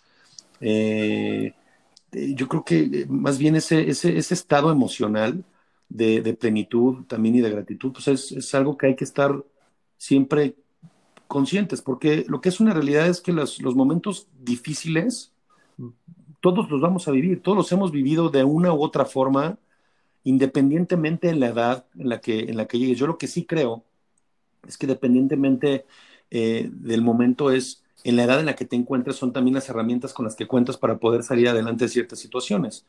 Y al final del día, eso no, no, quiere decir que tú te conviertas ahora a partir de ahí en, un, en, un, en, una persona completamente infeliz, ¿no? Yo te escuchaba, Isa, ahorita en, en, esta, en esta historia que nos compartes, y pues sí, y curiosamente te, te, te tocó exactamente eh, en, tu, en, tus 40 años o en, este, en esos momentos, ¿no? Que puedes decir, híjole, tocan en esta mitad de vida, ¿no? Pero hay gente que también hemos vivido muchas cosas, quizás en los 30, en los 20, otros a los 50, ¿no? Yo, fíjate que hace ratito que hablábamos de los miedos, a mí algo, algo, algo que, y ahorita con este tema que estoy, que estoy mencionando, algo a lo que quizás sí me preocupa es que yo he visto a muchas personas que eh, parecen que en, en, sus, en, sus, en sus años 40, ¿no? sus 30, 40, 50 están como en un proceso de plenitud y algo sucede, algo sucede, hay un punto de quiebre y tengo varios ejemplos, ¿no? Entre familiares o, o, o amistades cercanas. Eh, que, que, que de repente viene como un declive así que es en picada, ¿no? Y no estoy hablando nada más de un tema económico, estoy hablando de un tema emocional, claro, también hay temas económicos, hay, vienen como muchas situaciones y eso yo me he tratado de dar a la tarea de entender qué sucede ahí, por qué de repente es personas que, eh, y que te dicen, no, es que esto es una rueda de la fortuna, nunca puedes estar arriba todo el tiempo. Yo me pregunto, ¿por qué demonios no puedes estar arriba todo el tiempo? ¿no? ¿Qué, qué, qué sucede? Hay momentos, sí, yo creo que que hablando de esta felicidad y esa plenitud, porque creo que ya me empecé a disparar a otros lados, Eh, yo lo veo más así, yo lo veo más, más en, un, en, un, en un momento de, de, que yo me siento ahorita, yo hago mi reflexión y yo a mis 40 años digo, ok, aquí la he sufrido, aquí la he vivido, aquí la he aprendido, eh, pero me siento, me siento pleno y eso me, me, me, llena de regocijo, ¿no? De los momentos que puedo tener con mi familia, con mis hijos, con, conmigo mismo. Así es como lo visualizo, así es como lo estoy tratando de, de ver, ¿no? Pero, pero sí en ese miedo, sí tengo ese miedo de, de, de, que a los años avanzados venga algo que todavía no sé qué es lo que le sucede a ciertas personas que, que se van en picada, ¿no? Que, y que hay que entenderlo muy bien por qué. Sí, sabes que, que, que a mí me, yo sí quiero recuperar un poquito eso porque sí, hay muchos casos que si no te pasa a los 30, te pasa a los 40 o te pasa a los 60, pero pasa, ¿sabes? O sea, sí. Eso pasa, sucede, yo, es como...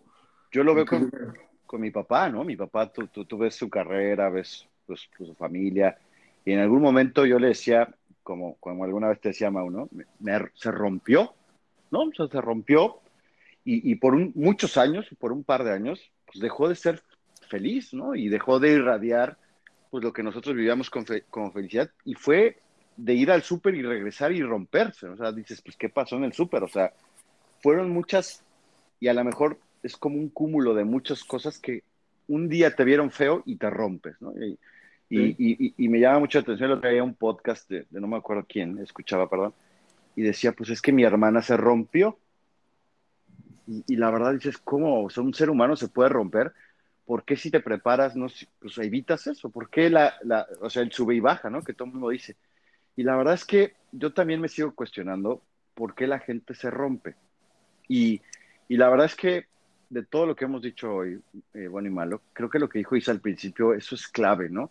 Es el miedo a comunicar que, eres, que eres, que no eres inmune, ¿no? Que no eres un superdios, que no eres un superhéroe, que, que, no eres la supermamá, que no eres el superpapá que te rompes y que tienes que decir tempranamente a, la gente que te rodea, oye, creo que necesito esto. El romperse está cañón. Y a mí me llama la atención mucho, y eso es algo que las mujeres superan más rápido. Y, yo tengo muchos ejemplos, ¿no? Mi abuelita, tantos hijos, mi, abuelito, le llevaba tantos años y se, se murió mucho antes que ella. Y yo decía, ¿por qué mi abuelita no se rompió? No, pues porque se pudo ir al traste, ¿no? Oye, no están mis hijos, no está, el... estoy sola. Y ella se replanteó y dijo, a ver, si me rompí, listo. O si me rompí, o si no me rompí, pues estoy muy ahí. Y se dedicó a ser feliz y dijo, bueno, pues ahora voy a hacer todo lo que no, me, lo que, lo que no pude hacer. Tener amigas, salir, tomar, ¿no? Pues era como, era como satanizado que las mujeres tomaran, ¿no? Con la edad de mi abuelita, ¿no?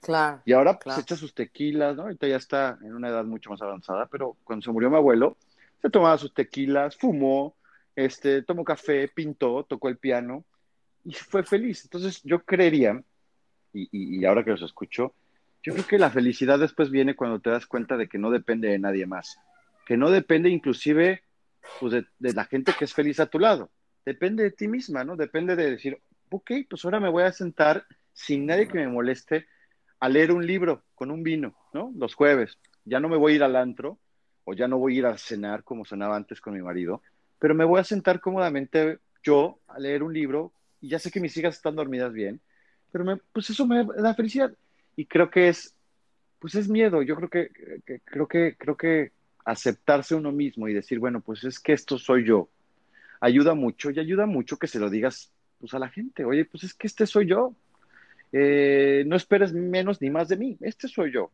Eh, y, claro. y, y, y, sí daría para otro programa, sin duda, pero, pero qué bueno que, que, que, salió, porque a los 40 eso yo creo que pasa mucho. Eh, pues, pues, oye, yo soy feliz comiendo comida orgánica, o yo, yo soy feliz comprándome un piano, oye, pero no estás ya muy tarde, pues quizá, pero pues me hace feliz, ahorita, ¿no? Mañana me va a hacer feliz tocar otro instrumento, pero hoy me hace feliz esto. Y la verdad tenemos miedo a afrontar pues la felicidad, como que también no estamos preparados para ser felices, ¿eh? aunque creemos que somos muy felices, también si te das a veces como que nos da pena ser felices y decirle al mundo, pues la neta estoy feliz así, güey. Algo más que ustedes crean que es la crisis de los 40, algo es que digan, oye, yo creo que, que, pasó, que pasa esto, no sé, Isa, tú, ah, de todo lo que te dijeron tus amigas. Hacer podcast, gordito. Bueno, sí, sí. Pues sí. Bueno, Te voy a decir una, una cosa que todas coincidimos, es que, por ejemplo, radical, pero, por ejemplo, toda la vida me he dedicado a la publicidad. Y de repente ahorita me doy cuenta y digo, no manches, o sea, será, es super, puede ser muy superficial, es este, muy demandante, es no sé qué, o sea, ya sabes, como que, y de repente llegar a estos 40 y decir esos cambios, yo creo que a, pues a todas, por ejemplo, nos, nos, nos aterran, ¿no? El decir, no manches, todo esto que he estado haciendo durante 40 años, digo, no 40 años, pero sí gran parte de mi vida, resulta que a estas alturas me estoy dando cuenta que a lo mejor no lo era lo que era, a lo mejor en realidad lo que quiero es ser chef. ¿Cómo mierdas es ese cambio a esta edad? Entonces, eso fue una plática que tuve con dos amigas que fue como súper rica porque decíamos, pues sí, no manches, o sea, como a estas alturas, cuando ya tienes a tus hijos, ya sabes, de cierta edad, que ya tienes tu carrera, que estás no sé qué, que estás establecido, ¿cómo llegas ahorita y dices, ¿saben qué? Puta, pues la, la publicidad se va a la mierda y quiero ser chef. O sea, ¿en serio? ¿Te vas a volver a meter a la universidad? ¿Vas a hacer qué? ¿Diplomados? O sea, ¿te vas a volver a meter de pasante para empezar otra vez tu carrera? Pero al mismo tiempo dices, no manches, o sea, lo que yo pensé que era, me iba a hacer... Mira, un ejemplo muy claro es mi papá. Sí, sí. Mi papá es doctor, él es ortopedista. Pero te lo juro que yo creo que es alguien que escogió la carrera, no sé cómo, porque él debió de haber sido arquitecto. O sea, tú lo ves, le encanta la carpintería, su casa, teníamos una casa en Valle Bravo que él se puso a remodelarla, él diseñó toda la casa, él no sé qué, ya sabes, o sea, como que decías, ¿qué carajo estás? O sea, entiendo que sí, el ortopedista es como medio el carpintero del cuerpo, pero te lo juro que él se retiró de la medicina como que a una edad muy temprana, en cierta forma, o sea, dejó, por ejemplo, ya no estaba, ya nada más tenía su consultorio, ya no tenía, ya no estaba en hospital, después se mudó a Cuernavaca, empezó a dar menos consultas. Entonces, en cuanto pudo, lo mandó al carajo. ¿Me explico? Entonces, ¿cómo de repente a esta edad dices, güey, voy a dejar lo que he estado haciendo durante los últimos 20 años por cambiar una carrera? Porque en realidad me estoy dando cuenta ahorita que no me hace feliz y que no es mi trabajo. O sea, no es que el jefe sea un ojete o no es que este, me paguen de la fregada, o no es que, o sea, en realidad me va muy bien, mi jefa es poca madre, la empresa es una chingonería, yo soy una fregona, pero en realidad, no manches, la cagué. Yo debía haber sido chef o debía haber sido, no sé, locutora, ¿no? o sea, como que en realidad, como, como ahorita puedes tener un cambio radical en la vida. Entonces yo creo que también eso es una crisis que le pasa, yo creo que al 90% de las personas, y no solamente es con la carrera, pero a lo mejor puede ser como le pasó a mi ex, que después de X años se dio cuenta de que eso no era lo que quería, que quería ser una, una persona completamente diferente, con unas creencias completamente diferentes, y no solo manda la fregada a su familia, manda la fregada a sus amigos, manda la fregada a su familia, o sea, me refiero a sus papás, manda la fregada a su esposa, manda la fregada a sus hijas, o sea, como que de repente dan un cambio radical y que además para todo el mundo es como este güey se volvió loco. Y a lo mejor él dice, no, cabrón, no me volví loco, pero durante los últimos 10 años me la pasé no diciendo lo que está pasando en mi vida y lo que me está pasando introspectivamente por el miedo a lastimarte a ti, por el miedo de qué vas a pensar tú, por el miedo de que exactamente mis amigos van a decir, este güey está loco, tenía todo, por el miedo de mis papás de, a ver, pendejo, o sea, ¿qué te pasó? O sea, ya sabes, como que todos esos miedos, de repente de cambiar tu vida, y luego la cambias y eres el orate que, ¿cómo se le ocurre? Eres el cuarentón que está en la universidad que todo mundo te ve con cara de, a ver, o sea, ¿no crees que se te pasó ya la vida? Entonces imagínate una crisis así tan cañona que la tienes que vivir tú solo porque no te animas a decirle a todo el mundo de, güey, pues es que la cagué, lo que escogí no era para mí. Y quizás, Isa, y quizás no es que la hayas cagado, porque tú dijiste hace rato algo súper importante, que fue que lo que te hacía feliz antes no necesariamente te está haciendo feliz ahora. No, quizás no nada, quizás no es algo que le, que, que, hayas cagado o que le haya cagado quien, quien piensa así. Y, y, te digo, también tiene que ver, y yo lo pienso así, ¿eh?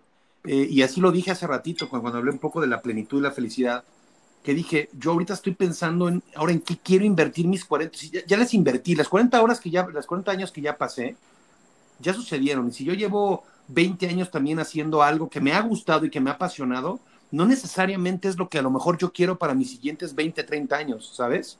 Y no, no por eso pienso que la, que, la, que la cagué. Simplemente digo, híjole, ahorita ya me estoy replanteando si quiero seguir haciendo esto en la dimensión en la que sea, ¿sabes? O sea, si yo me lo, sí, yo me lo he replanteado también.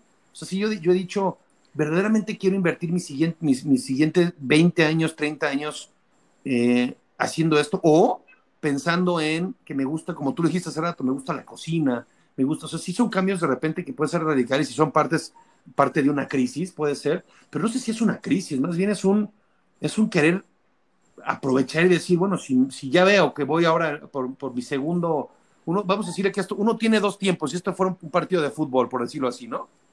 Pensando en que la tasa de mortalidad son los 80 años, vamos a pensar que eso es, ¿no? Entonces, a los 40 estás en el, estás en el medio tiempo, estás en el medio tiempo. Ya sabes tú que entras al segundo tiempo y ya no hay un tiempo más. Sabes que ese te quedan tus últimos 45 minutos, igual a 40 años. ¿No? En, el mejor de los casos, 10 más, 15 más, pero pues ya son ya para disfrutar, ya ahora sí, ya de viejito y así contemplar las nubes y lo que quieras hacer, ¿no? Pero, pero yo creo que ahí es súper válido ese cuestionamiento que, quizás todos nos, empezamos a hacer de una u otra forma, que está conectado con el tema de, felicidad y plenitud totalmente, decir, perfecto. Eh, el tema es que son, son, verdaderamente son pocos los que creo que toman, y ahí va, y ahí va conectado un poco con lo que, gordo, con lo que creo que ahí están los factores que de repente hay personas que se quiebran en algún momento, porque a lo mejor nunca lograron tomar la decisión de algo que querían hacer. Y quizás es darle un giro por completo, ¿no? De, de dedicarse de, de una, de, de, A ahora a ser C. Y que a lo mejor eso te hace un cambio 360 grados, pero que posiblemente a, ti a nivel de plenitud y, y de felicidad te va a llenar mucho más que a lo mejor si siguieras invirtiendo el mismo, eh, haciendo lo mismo que has hecho en los últimos 20, 30 años. No sé. O sea. y, sabes qué es lo que está súper cabrón? Que cuando te sientas a pensar y dices, puta, es que neta, vida solo hay una. O sea, solo hay una. ¿Por qué nos la tomamos tan en serio? O sea, ¿por qué no podemos hacer las mismas estupideces que de repente digo? Obviamente no como joven de, ay, sí, voy a manejar súper rápido y soy un chingón. O sea, pero de repente, ¿por qué no de verdad ser como, como, o sea, como silly, ya sabes, como hacer, como cosas Que, que el cuerpo te pide, ¿no? O sea, como de repente a mí me pasa y me pasó mucho con toda esta cuarentena que llamas de cuarentena, o sea, ya creo que ni se debería llamar cuarentena porque ya ha durado como un madral, pero... Una centena, ya por la centena, más de la centena. Ajá, o sea, una de las cosas que, que a mí me pasó es que yo decía, por ejemplo, me traje la oficina a mi casa. ¿Dónde está la oficina? Pues está en mi comedor. Entonces, ¿qué es lo que pasa? No tengo comedor. ¿Qué es lo que pasa? Que tenemos picnic todos los días las niñas y yo. O sea, nos sentamos, ya sabes, en la sala, no sé qué. Y entonces, mientras yo lo estaba tomando como una parte de conveniencia, para ellas era de, güey, está increíble. O sea, ponemos el mantel en la mesa de la sala, nos sentamos a comer, mi mamá se sienta ahí en el piso, jajaja, ja, ja, vela como ya no se puede parar, no sé qué. Entonces como que de repente era de, güey, qué tontería, pero ¿por qué no disfrutar más de esas cosas? Pero estamos tan embolatados en el, no manches, tengo que pagar no sé qué, que el trabajo no sé cuánto, que no he mandado esto, que el otro me va a cajetear, que ya me va a criticar el otro, se va a ir a quejar con mi jefe, que no sé cuánto, que este, la vida, que ahí viene el pinche huracán, que ahora esta pinche enfermedad. O sea, es como que nos embolatamos en tantas madres tan serias que de repente es un, también debería ser un parteaguas de decir, güey, si me queda la mitad de mi vida, pues ¿por qué no voy a disfrutar las pequeñas tonterías? Y una de las cosas que, por ejemplo, a mí me dio esta cuarentena es que veo a las niñas como son en la clase. Cuando yo me hubiera imaginado, güey, mía, súper, ya sabes, es muy tímida, ella casi no ha de hablar, la otra que es un desmadre, no, pues ella seguro de echar un relajo total en la clase y de repente te das cuenta que, ah, cabrón, no, son diferentes, pues hay que disfrutar eso también, ¿no? Entonces, tanto estas cosas como el, el estar en este momento de la vida, pues nos ha traído también reflexiones y ver cosas que tal vez nunca hubiéramos visto con, con, otros ojos.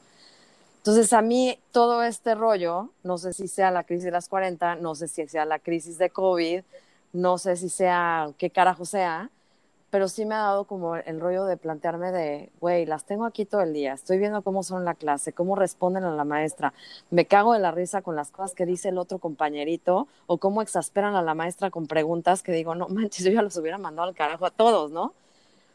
Entonces, como que de repente el, disfrutar esas pequeñas cosas que creo que los hijos sí nos dan, o sea, sí nos dan ese momento de, ay mamá, no manches, hiciste la cara de no sé qué, ah, neta, sí, es que cuando haces eso me recuerdas al personaje de X, ¿no?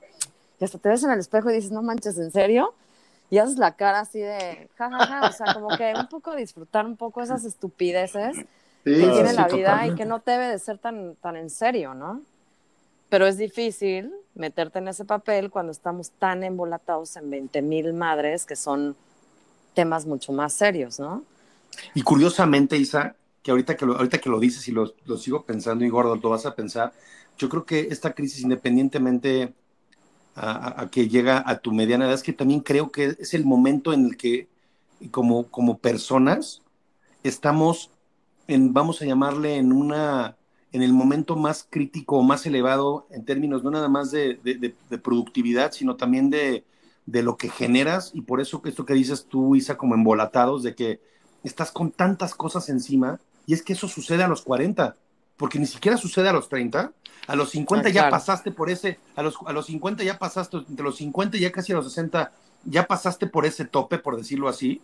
Entonces, digamos que la década de los 40 es en el que estás, yo creo que con tanta carga de todos, es como ese, como ese momento cumbre de todo lo que, lo que vienes generando de, de quizás 15, eh, 20 años de productividad más que situaciones ya personales, ¿no? Donde a lo mejor eh, tienes hijos, ya te divorciaste, ya te volviste a casar, ya te, o sea, son como tantas cosas que han pasado en, relativamente poco tiempo, porque realmente en esto tienes 20 años, ¿no? Vamos a ver, pues, tus primeros 20 años fueron, digamos, la etapa estudiantil y luego 20 ya vienen ya posiblemente de otras cosas.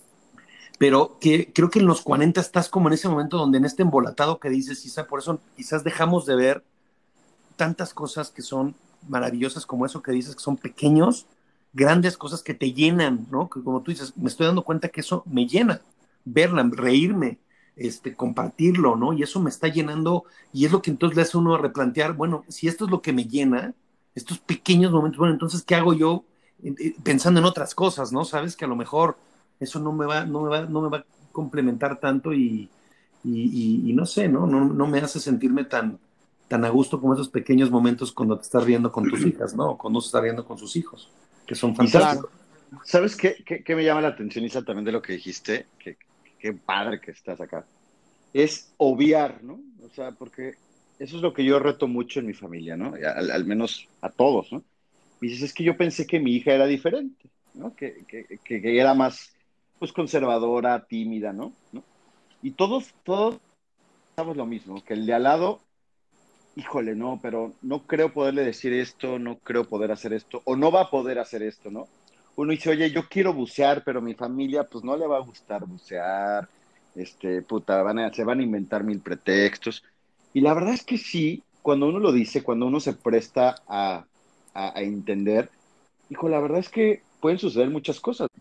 Yo creo que es una combinación entre no obviar, no ceder, ser más empático que que ya lo habíamos platicado en el otro podcast de la empatía, pero si tú no estás ahí y tú no eres empático primero contigo mismo, porque la verdad es que yo creo que conoces a muchas personas, y aquí sí la, la crisis de las mamás, por eso es cuando abandonan el nido, porque se dedican a, a, a, educar, a validar y a, desarrollarse en los hijos, que cuando ya no están, híjole, entra la crisis de las mamás. Entonces, creo que es buena etapa que la, que, la vivas y digas, voy a, ver, voy a ser sincero conmigo misma. ¿Qué me gusta hacer a mí? ¿O qué quiero hacer? Porque sí, se vale y la verdad, yo respeto mucho a los que dicen, ¿sabes qué? Yo voy a ser un chef. Y de repente ya abrieron un restaurante, ¿no? ¿Quién sabe cómo les va a ir después? Pero ya lo abrieron. Y dices, Dios mío, este tipo sí saltó. Y creo que eso también vale la, vale la pena. Decir, oye, pues me quito el miedo, me quito la carga de, híjole, me voy a ver otra vez tomando clases eh, oye, se va a ver súper mal que yo haga esto, ¿no? O grabar un podcast, ¿no? Yo decía, híjole, cuando lo suba a la oficina se van a burlar y van a decir que puta mi crisis. Qué oso. Qué oso, ¿no? Pareces un youtuber, un niño youtuber de 10 años que está haciendo YouTube, ¿no? Ya solo me falta eso, ¿no? Y fíjate que sorprendentemente yo le decía, Mau, y aquí están ustedes dos y no me dijeron que no. Sorprendentemente toda la gente que lo ha visto me ha mandado una nota que me, o escuchado, perdón, me dice, oye, padrísimo, oye, ¿me invitas? Y me llamó mucho la atención porque dije, oye, pues entonces todo el miedo que yo tenía y, de pasar un ridículo, porque tampoco soy comunicólogo ni, ni soy, este, no sé, me, llamó la atención que decía, oye, qué padre, Pepe. Y, y, cuando hice este, como, como el tráiler de los 40, tú me dices, este no me lo voy a perder. Entonces decía, Dios mío, o sea, sí se puede, o sea, sí voy a ir al, sí voy a, sí voy a ir al restaurante del chef, o sea, sí voy a comprarte uno de tus cuadros, o sea, sí voy a ver una de tus fotos, o sea, sí vale la pena intentarlo. Digo, sé que está bien difícil, pero, pero quizá lo, a lo que les puedo dejar, yo, yo siempre trato de que el que nos escuche se quede con algo, es inténtenlo, o sea, intentemos, pues sí ser el chef, sí ser el que corre el maratón, sí ser el, eh, no sé, el que pruebe una comida diferente, el que, sea, si no tomaba, tome un vino, porque la verdad es delicioso, eh, el que no leía, que lea un libro, y, de verdad, ese, vale la pena quizás eso sea el inicio del resto de los 40. Y si, y, si, y si lamentablemente no puedes cambiar tu vida como tú la quieres o no llegas a donde tú querías, pues al menos que te des el gusto de tratar las pequeñas cosas que decías Isaac y quitarte el miedo, ¿no? Y eso, para mí, porque también un sueño, ¿no? Yo he tratado de hacerles la pregunta a todo mundo, de ¿qué, cuál es tu sueño? Y la verdad es que nadie sabe. Entonces, yo, lo yo, yo lo único que le recomiendo a la gente es pues aviéntate a lo que sea, pero sí ve apuntando, oye, pues hoy quiero comer comida china, listo, cómela. Hoy quiero, este, no sé, eh, pintar un huevo de amarillo, pues píntalo. O sea, no te quedes con las ganas, porque si no, el resto de los 40 va a ser una crisis completa, nunca vas a poder salir. Entonces, si querías volar en parapente, pues vuela, quítate el miedo, no te vas a morir, tus hijas tampoco se van a morir, y a tus hijas les vas a dejar un mensaje de mi papá o mi mamá, hace las cosas que se le da la gana. Y, con, el con el debido orden, yo es lo único que quiero de mis hijos, que si quieren ser youtubers, pues que sean youtubers. Si quieren ser artistas, que sean artistas. Pero la verdad es que hoy no soy lo que mi papá quería que yo fuere y me va bien. Hoy no soy lo que mi mamá quería que yo fuere y me va bien.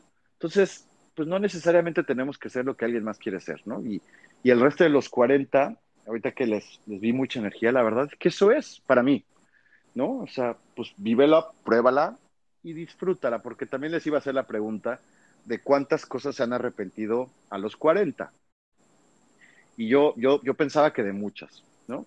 Y, la verdad ahora que lo digo, a la gente no le gusta, porque soy cínico, ¿no? Si tú le preguntas, oye, con todos tus errores, Mauricio, ¿tú crees que estás equivocado en algo? A lo mejor Mauricio me dice, nada, gordo. y a lo mejor para no. es, no, no, a lo mejor en todo. o, sea, para decir, ¿cómo no, hijo de tu puta madre? O sea, claro que te equivocaste y claro que está mal, pero no, quien, no, quien diga que no se ha equivocado y que no, no, eso sí, yo creo que no, no, no debe de haber alguien que, que en su interior no sepa perfectamente que haya cometido errores, ¿no? Yo creo que todos hemos cometido errores, porque si no, si no cometiste esos errores, la verdad, difícilmente evolucionaste como persona en términos de que de al menos haber mejorado algo. Tuviste, para, para, ser, para ser una persona diferente, tuviste que haber cometido un error a huevo. No hay manera. No hay manera, ¿no? Entonces todos, todos estamos llenos de errores. Todos, todos, todos, todos. Fracasos N también. O sea, eh, uno puede, puedes enumerar, pero así como lo que yo sí te puedo decir es de algo que yo me arrepienta como tal, híjole, no, no así, el arrepentimiento de decir, hijo, es que dejé de hacer. Quizás me hubiera gustado hacer algunas, algunas cosas, me hubiera gustado vivir solo, por ejemplo. Eso sí me hubiera gustado muchísimo, ¿no? O sea, yo me casé muy joven, entonces si digo, me hubiera gustado vivir solo, pues bueno, ya no, ya no viví solo, ¿no? Al menos no, no, no, no está, no, es el plan. no está en mis planes, ¿no? Entonces, no, es, no es el plan. no este año. No está en mis planes, ¿no? Pero bueno, este, pero, pero son de esas cosas que digo, no me arrepiento, eh, pero me hubiera gustado. Es diferente el me hubiera gustado al me arrepiento.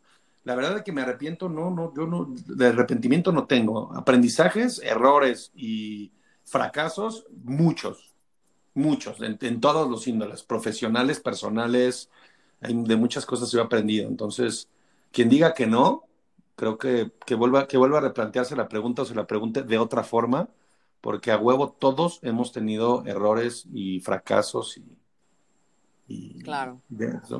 Y sabes qué? que el secreto creo que es también, digo, pues,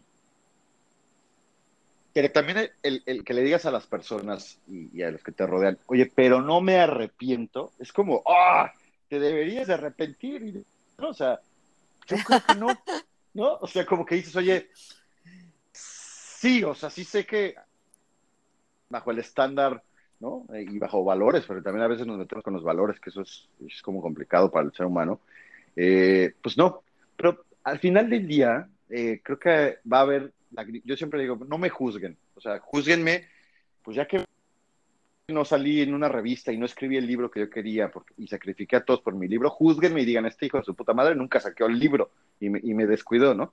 Pero, pero pues la verdad es que nadie puede juzgarnos o juzgar o no termine, ¿no? O sea, hasta que digan, oye, pues mira, ya, ya, ya, ya estoy cerca de, de, ahora sí que del lecho de muerte, ahí sí juzgame y dime, oye, hubiera gustado que hubieras hecho esto diferente, pero por lo pronto es un aprendizaje, porque si no, no estarías aquí, ¿no?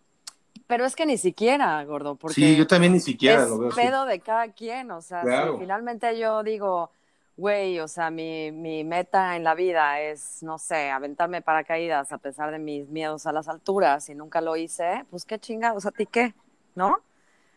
que eso también es un poco lo que hablábamos de la, de la comunicación, o sea, que a veces no hablamos las cosas por el miedo a que nos juzguen, a que el miedo a que tú qué vas a pensar, el miedo a que te voy a lastimar, el miedo a que a, a X, ¿no? Digo, no sé por qué ahorita se me vino a la mente eh, en toda mi crisis un libro que leí que se llama, no me acuerdo si son las, las, las cinco formas de amor o las cuatro formas de amor, una cosa así. El caso es que de lo que habla es que, por ejemplo, mi forma de amarte, es, por ejemplo, servirte. O sea, puedo darte ah, un ejemplo muy claro. los, cinco cinco lenguajes del amor. Ese. O sea, una de las cosas que era como que cuando vino toda esta separación y todo este reencontrarme y de conocer qué carajo me pasó y demás, pues yo decía, es que tal vez mi forma de amar, en efecto, sí es, servir, o sea, es tenerte cuidado, es saber que tus cosas estén bien, que estés bien en el trabajo, que llegues a la casa y te sientas tranquilo, lo mismo con las niñas. Ya sabes, esa es mi forma de, de hacerlo. Viene un choque súper cabrón cuando te encuentras con tu pareja o con otra persona, porque no necesariamente tiene que ser tu pareja, y te das cuenta que lo que tú estás buscando, o sea, yo estoy buscando que si yo para martes que te tenga la comida lista, ¿por qué caraja madre el día que yo llego tarde no me puedes tener la comida lista para demostrarme que me amas, ¿no?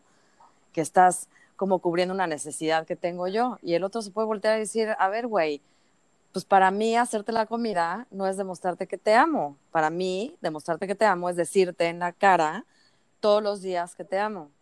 Pero tal vez para mí eso ya se vuelve como mega superficial, o sea, ya es, me lo dice tanto que ya es X, ¿no? Pero es como, como, como ese rollo de, pues qué chingados, o sea, si no lo lograste, es tu pedo. La gente va a juzgar todo, todo, absolutamente todo lo que hagas, que si dijiste una forma, que si no la dijiste, que si en el trabajo te comportas de X forma con, con la gente con la que trabajas, que si eres súper buena onda, que si eres el jefe cagadito, que si eres el jefe ojete, o sea, todo mundo te va a juzgar. En la onda está en qué es lo que a ti te importa, ¿no? Pues si no lo lograste, ¿qué carajo? Si lo lograste, pues qué chingón por ti, ¿no? O sea, finalmente venciste un miedo y te aventaste el pinche paracaídas, lo lograste, aunque a lo mejor te cagaste, ¿no? Pero es como, como que, pues no, ni siquiera así, no, no tienen por qué juzgarte. Y si te juzgan, su pedo, o sea, que con su pan se lo coman enterito. Totalmente. Voto por hija, totalmente de acuerdo. Sí. Hijo, Nadie juzga. Cada quien también se mueve a, raíz de cómo, cómo se van moviendo las piezas en la vida y de cómo las vas moviendo. O sea, ahorita que están hablando lo de que si te arrepientes y todo eso, o sea, yo puedo decir que de grandes decisiones que he tomado en mi vida no me arrepiento de ninguna. Me arrepiento de ciertas circunstancias, sí. ¿Por qué? Porque a lo mejor pude haber reaccionado diferente, porque a lo mejor, este, ya sabes, pude haber tomado este trabajo en lugar del otro, pero finalmente no me arrepiento porque no me fue mal, porque estuve bien, estuve contenta, conocí a X personas, este, X, ¿no? Eh, incluso, ¿no? O sea, digo, ustedes dos casados bien casados, yo divorciada bien divorciada, y aún así puedo decir, no me arrepiento de haberme casado con él, no me arrepiento de haberme divorciado, no me arrepiento de, de, de muchas cosas, ¿no? Porque finalmente, es más, yo me vine a este país por él. Y me acuerdo que cuando pasó todo en su momento, yo decía, es que me vine a este país por él y quiero salir de este país por él. O sea, y después ya obviamente planteando todo el pedo, decía yo, a ver, no, o sea, también el estar acá a mí me trajo cosas que México no me hubiera dado, que jamás me hubiera dado a nivel eh, familiar, ¿no? Tal vez profesionalmente estaría yo en otro rollo porque jamás tal vez hubiera dejado mi carrera o tal vez sí, a lo mejor se me hubiera cruzado otra circunstancia que hubiera cambiado todo, todo el rollo. Entonces, yo lo que creo es que ahorita, dentro de esa introspectiva que nos llega a la crisis de los 40, cuando uno se empieza a cuestionar tanto la vida pasada como lo que va a suceder, también entra ese rollo de conocerte a ti, a ti mismo, o sea, como que realmente, ¿no? Es estarte preguntando, bueno, ¿qué es lo que quiero? ¿Hacia dónde voy? Este, quiero el carro, quiero el viaje, quiero, que son cosas finalmente que son muy superficiales, o quiero retomar mi vida en pareja, o quiero cambiar de trabajo, o sea, es como que por eso es que es una crisis, porque finalmente te mueve el piso. O sea, todo lo que tú crees en lo que estás bien, de repente te viene un cuestionamiento de, a ver, a ver, a ver, a ver. O sea, ¿segura estás bien? ¿Segura quieres esto? ¿Segura quieres vivir ahí? O sea, entonces, evidentemente, pues a todos nos mueve el piso. Entonces, a algunos les mueve el piso metiéndose Botox hasta por el pelo, ¿no? Literal. Y hay a quienes les mete la crisis, pues comprándose el carro o yo me acuerdo con mi ex, ¿no? Cuando le pasó todo esto, yo al principio fue una separación muy, muy armoniosa y yo me acuerdo que le decía, güey, te hubieras comprado el carro en lugar de tanta jalada que te sacaste, ¿no? Y sí, nos quedábamos de la risa de ja, ja, ja, sí hubiera estado mejor tener el Mini Cooper, pero pues, definitivamente... Por eso, por eso Mauricio se compró el Mini Cooper. Bueno, tomaste una buena decisión, Mauricio. Primero el Mini Cooper, manteniendo bien a la familia. O sea, excelente decisión. Tienes 10, tienes todos mis votos. Perfecto, gracias.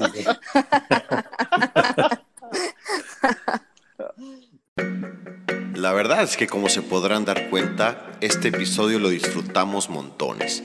No solo salieron buenas historias, sino anécdotas y muchísimas reflexiones. Es por esta razón que hemos decidido grabar una segunda parte que en breve estaremos compartiendo con todos ustedes. No se lo pierdan.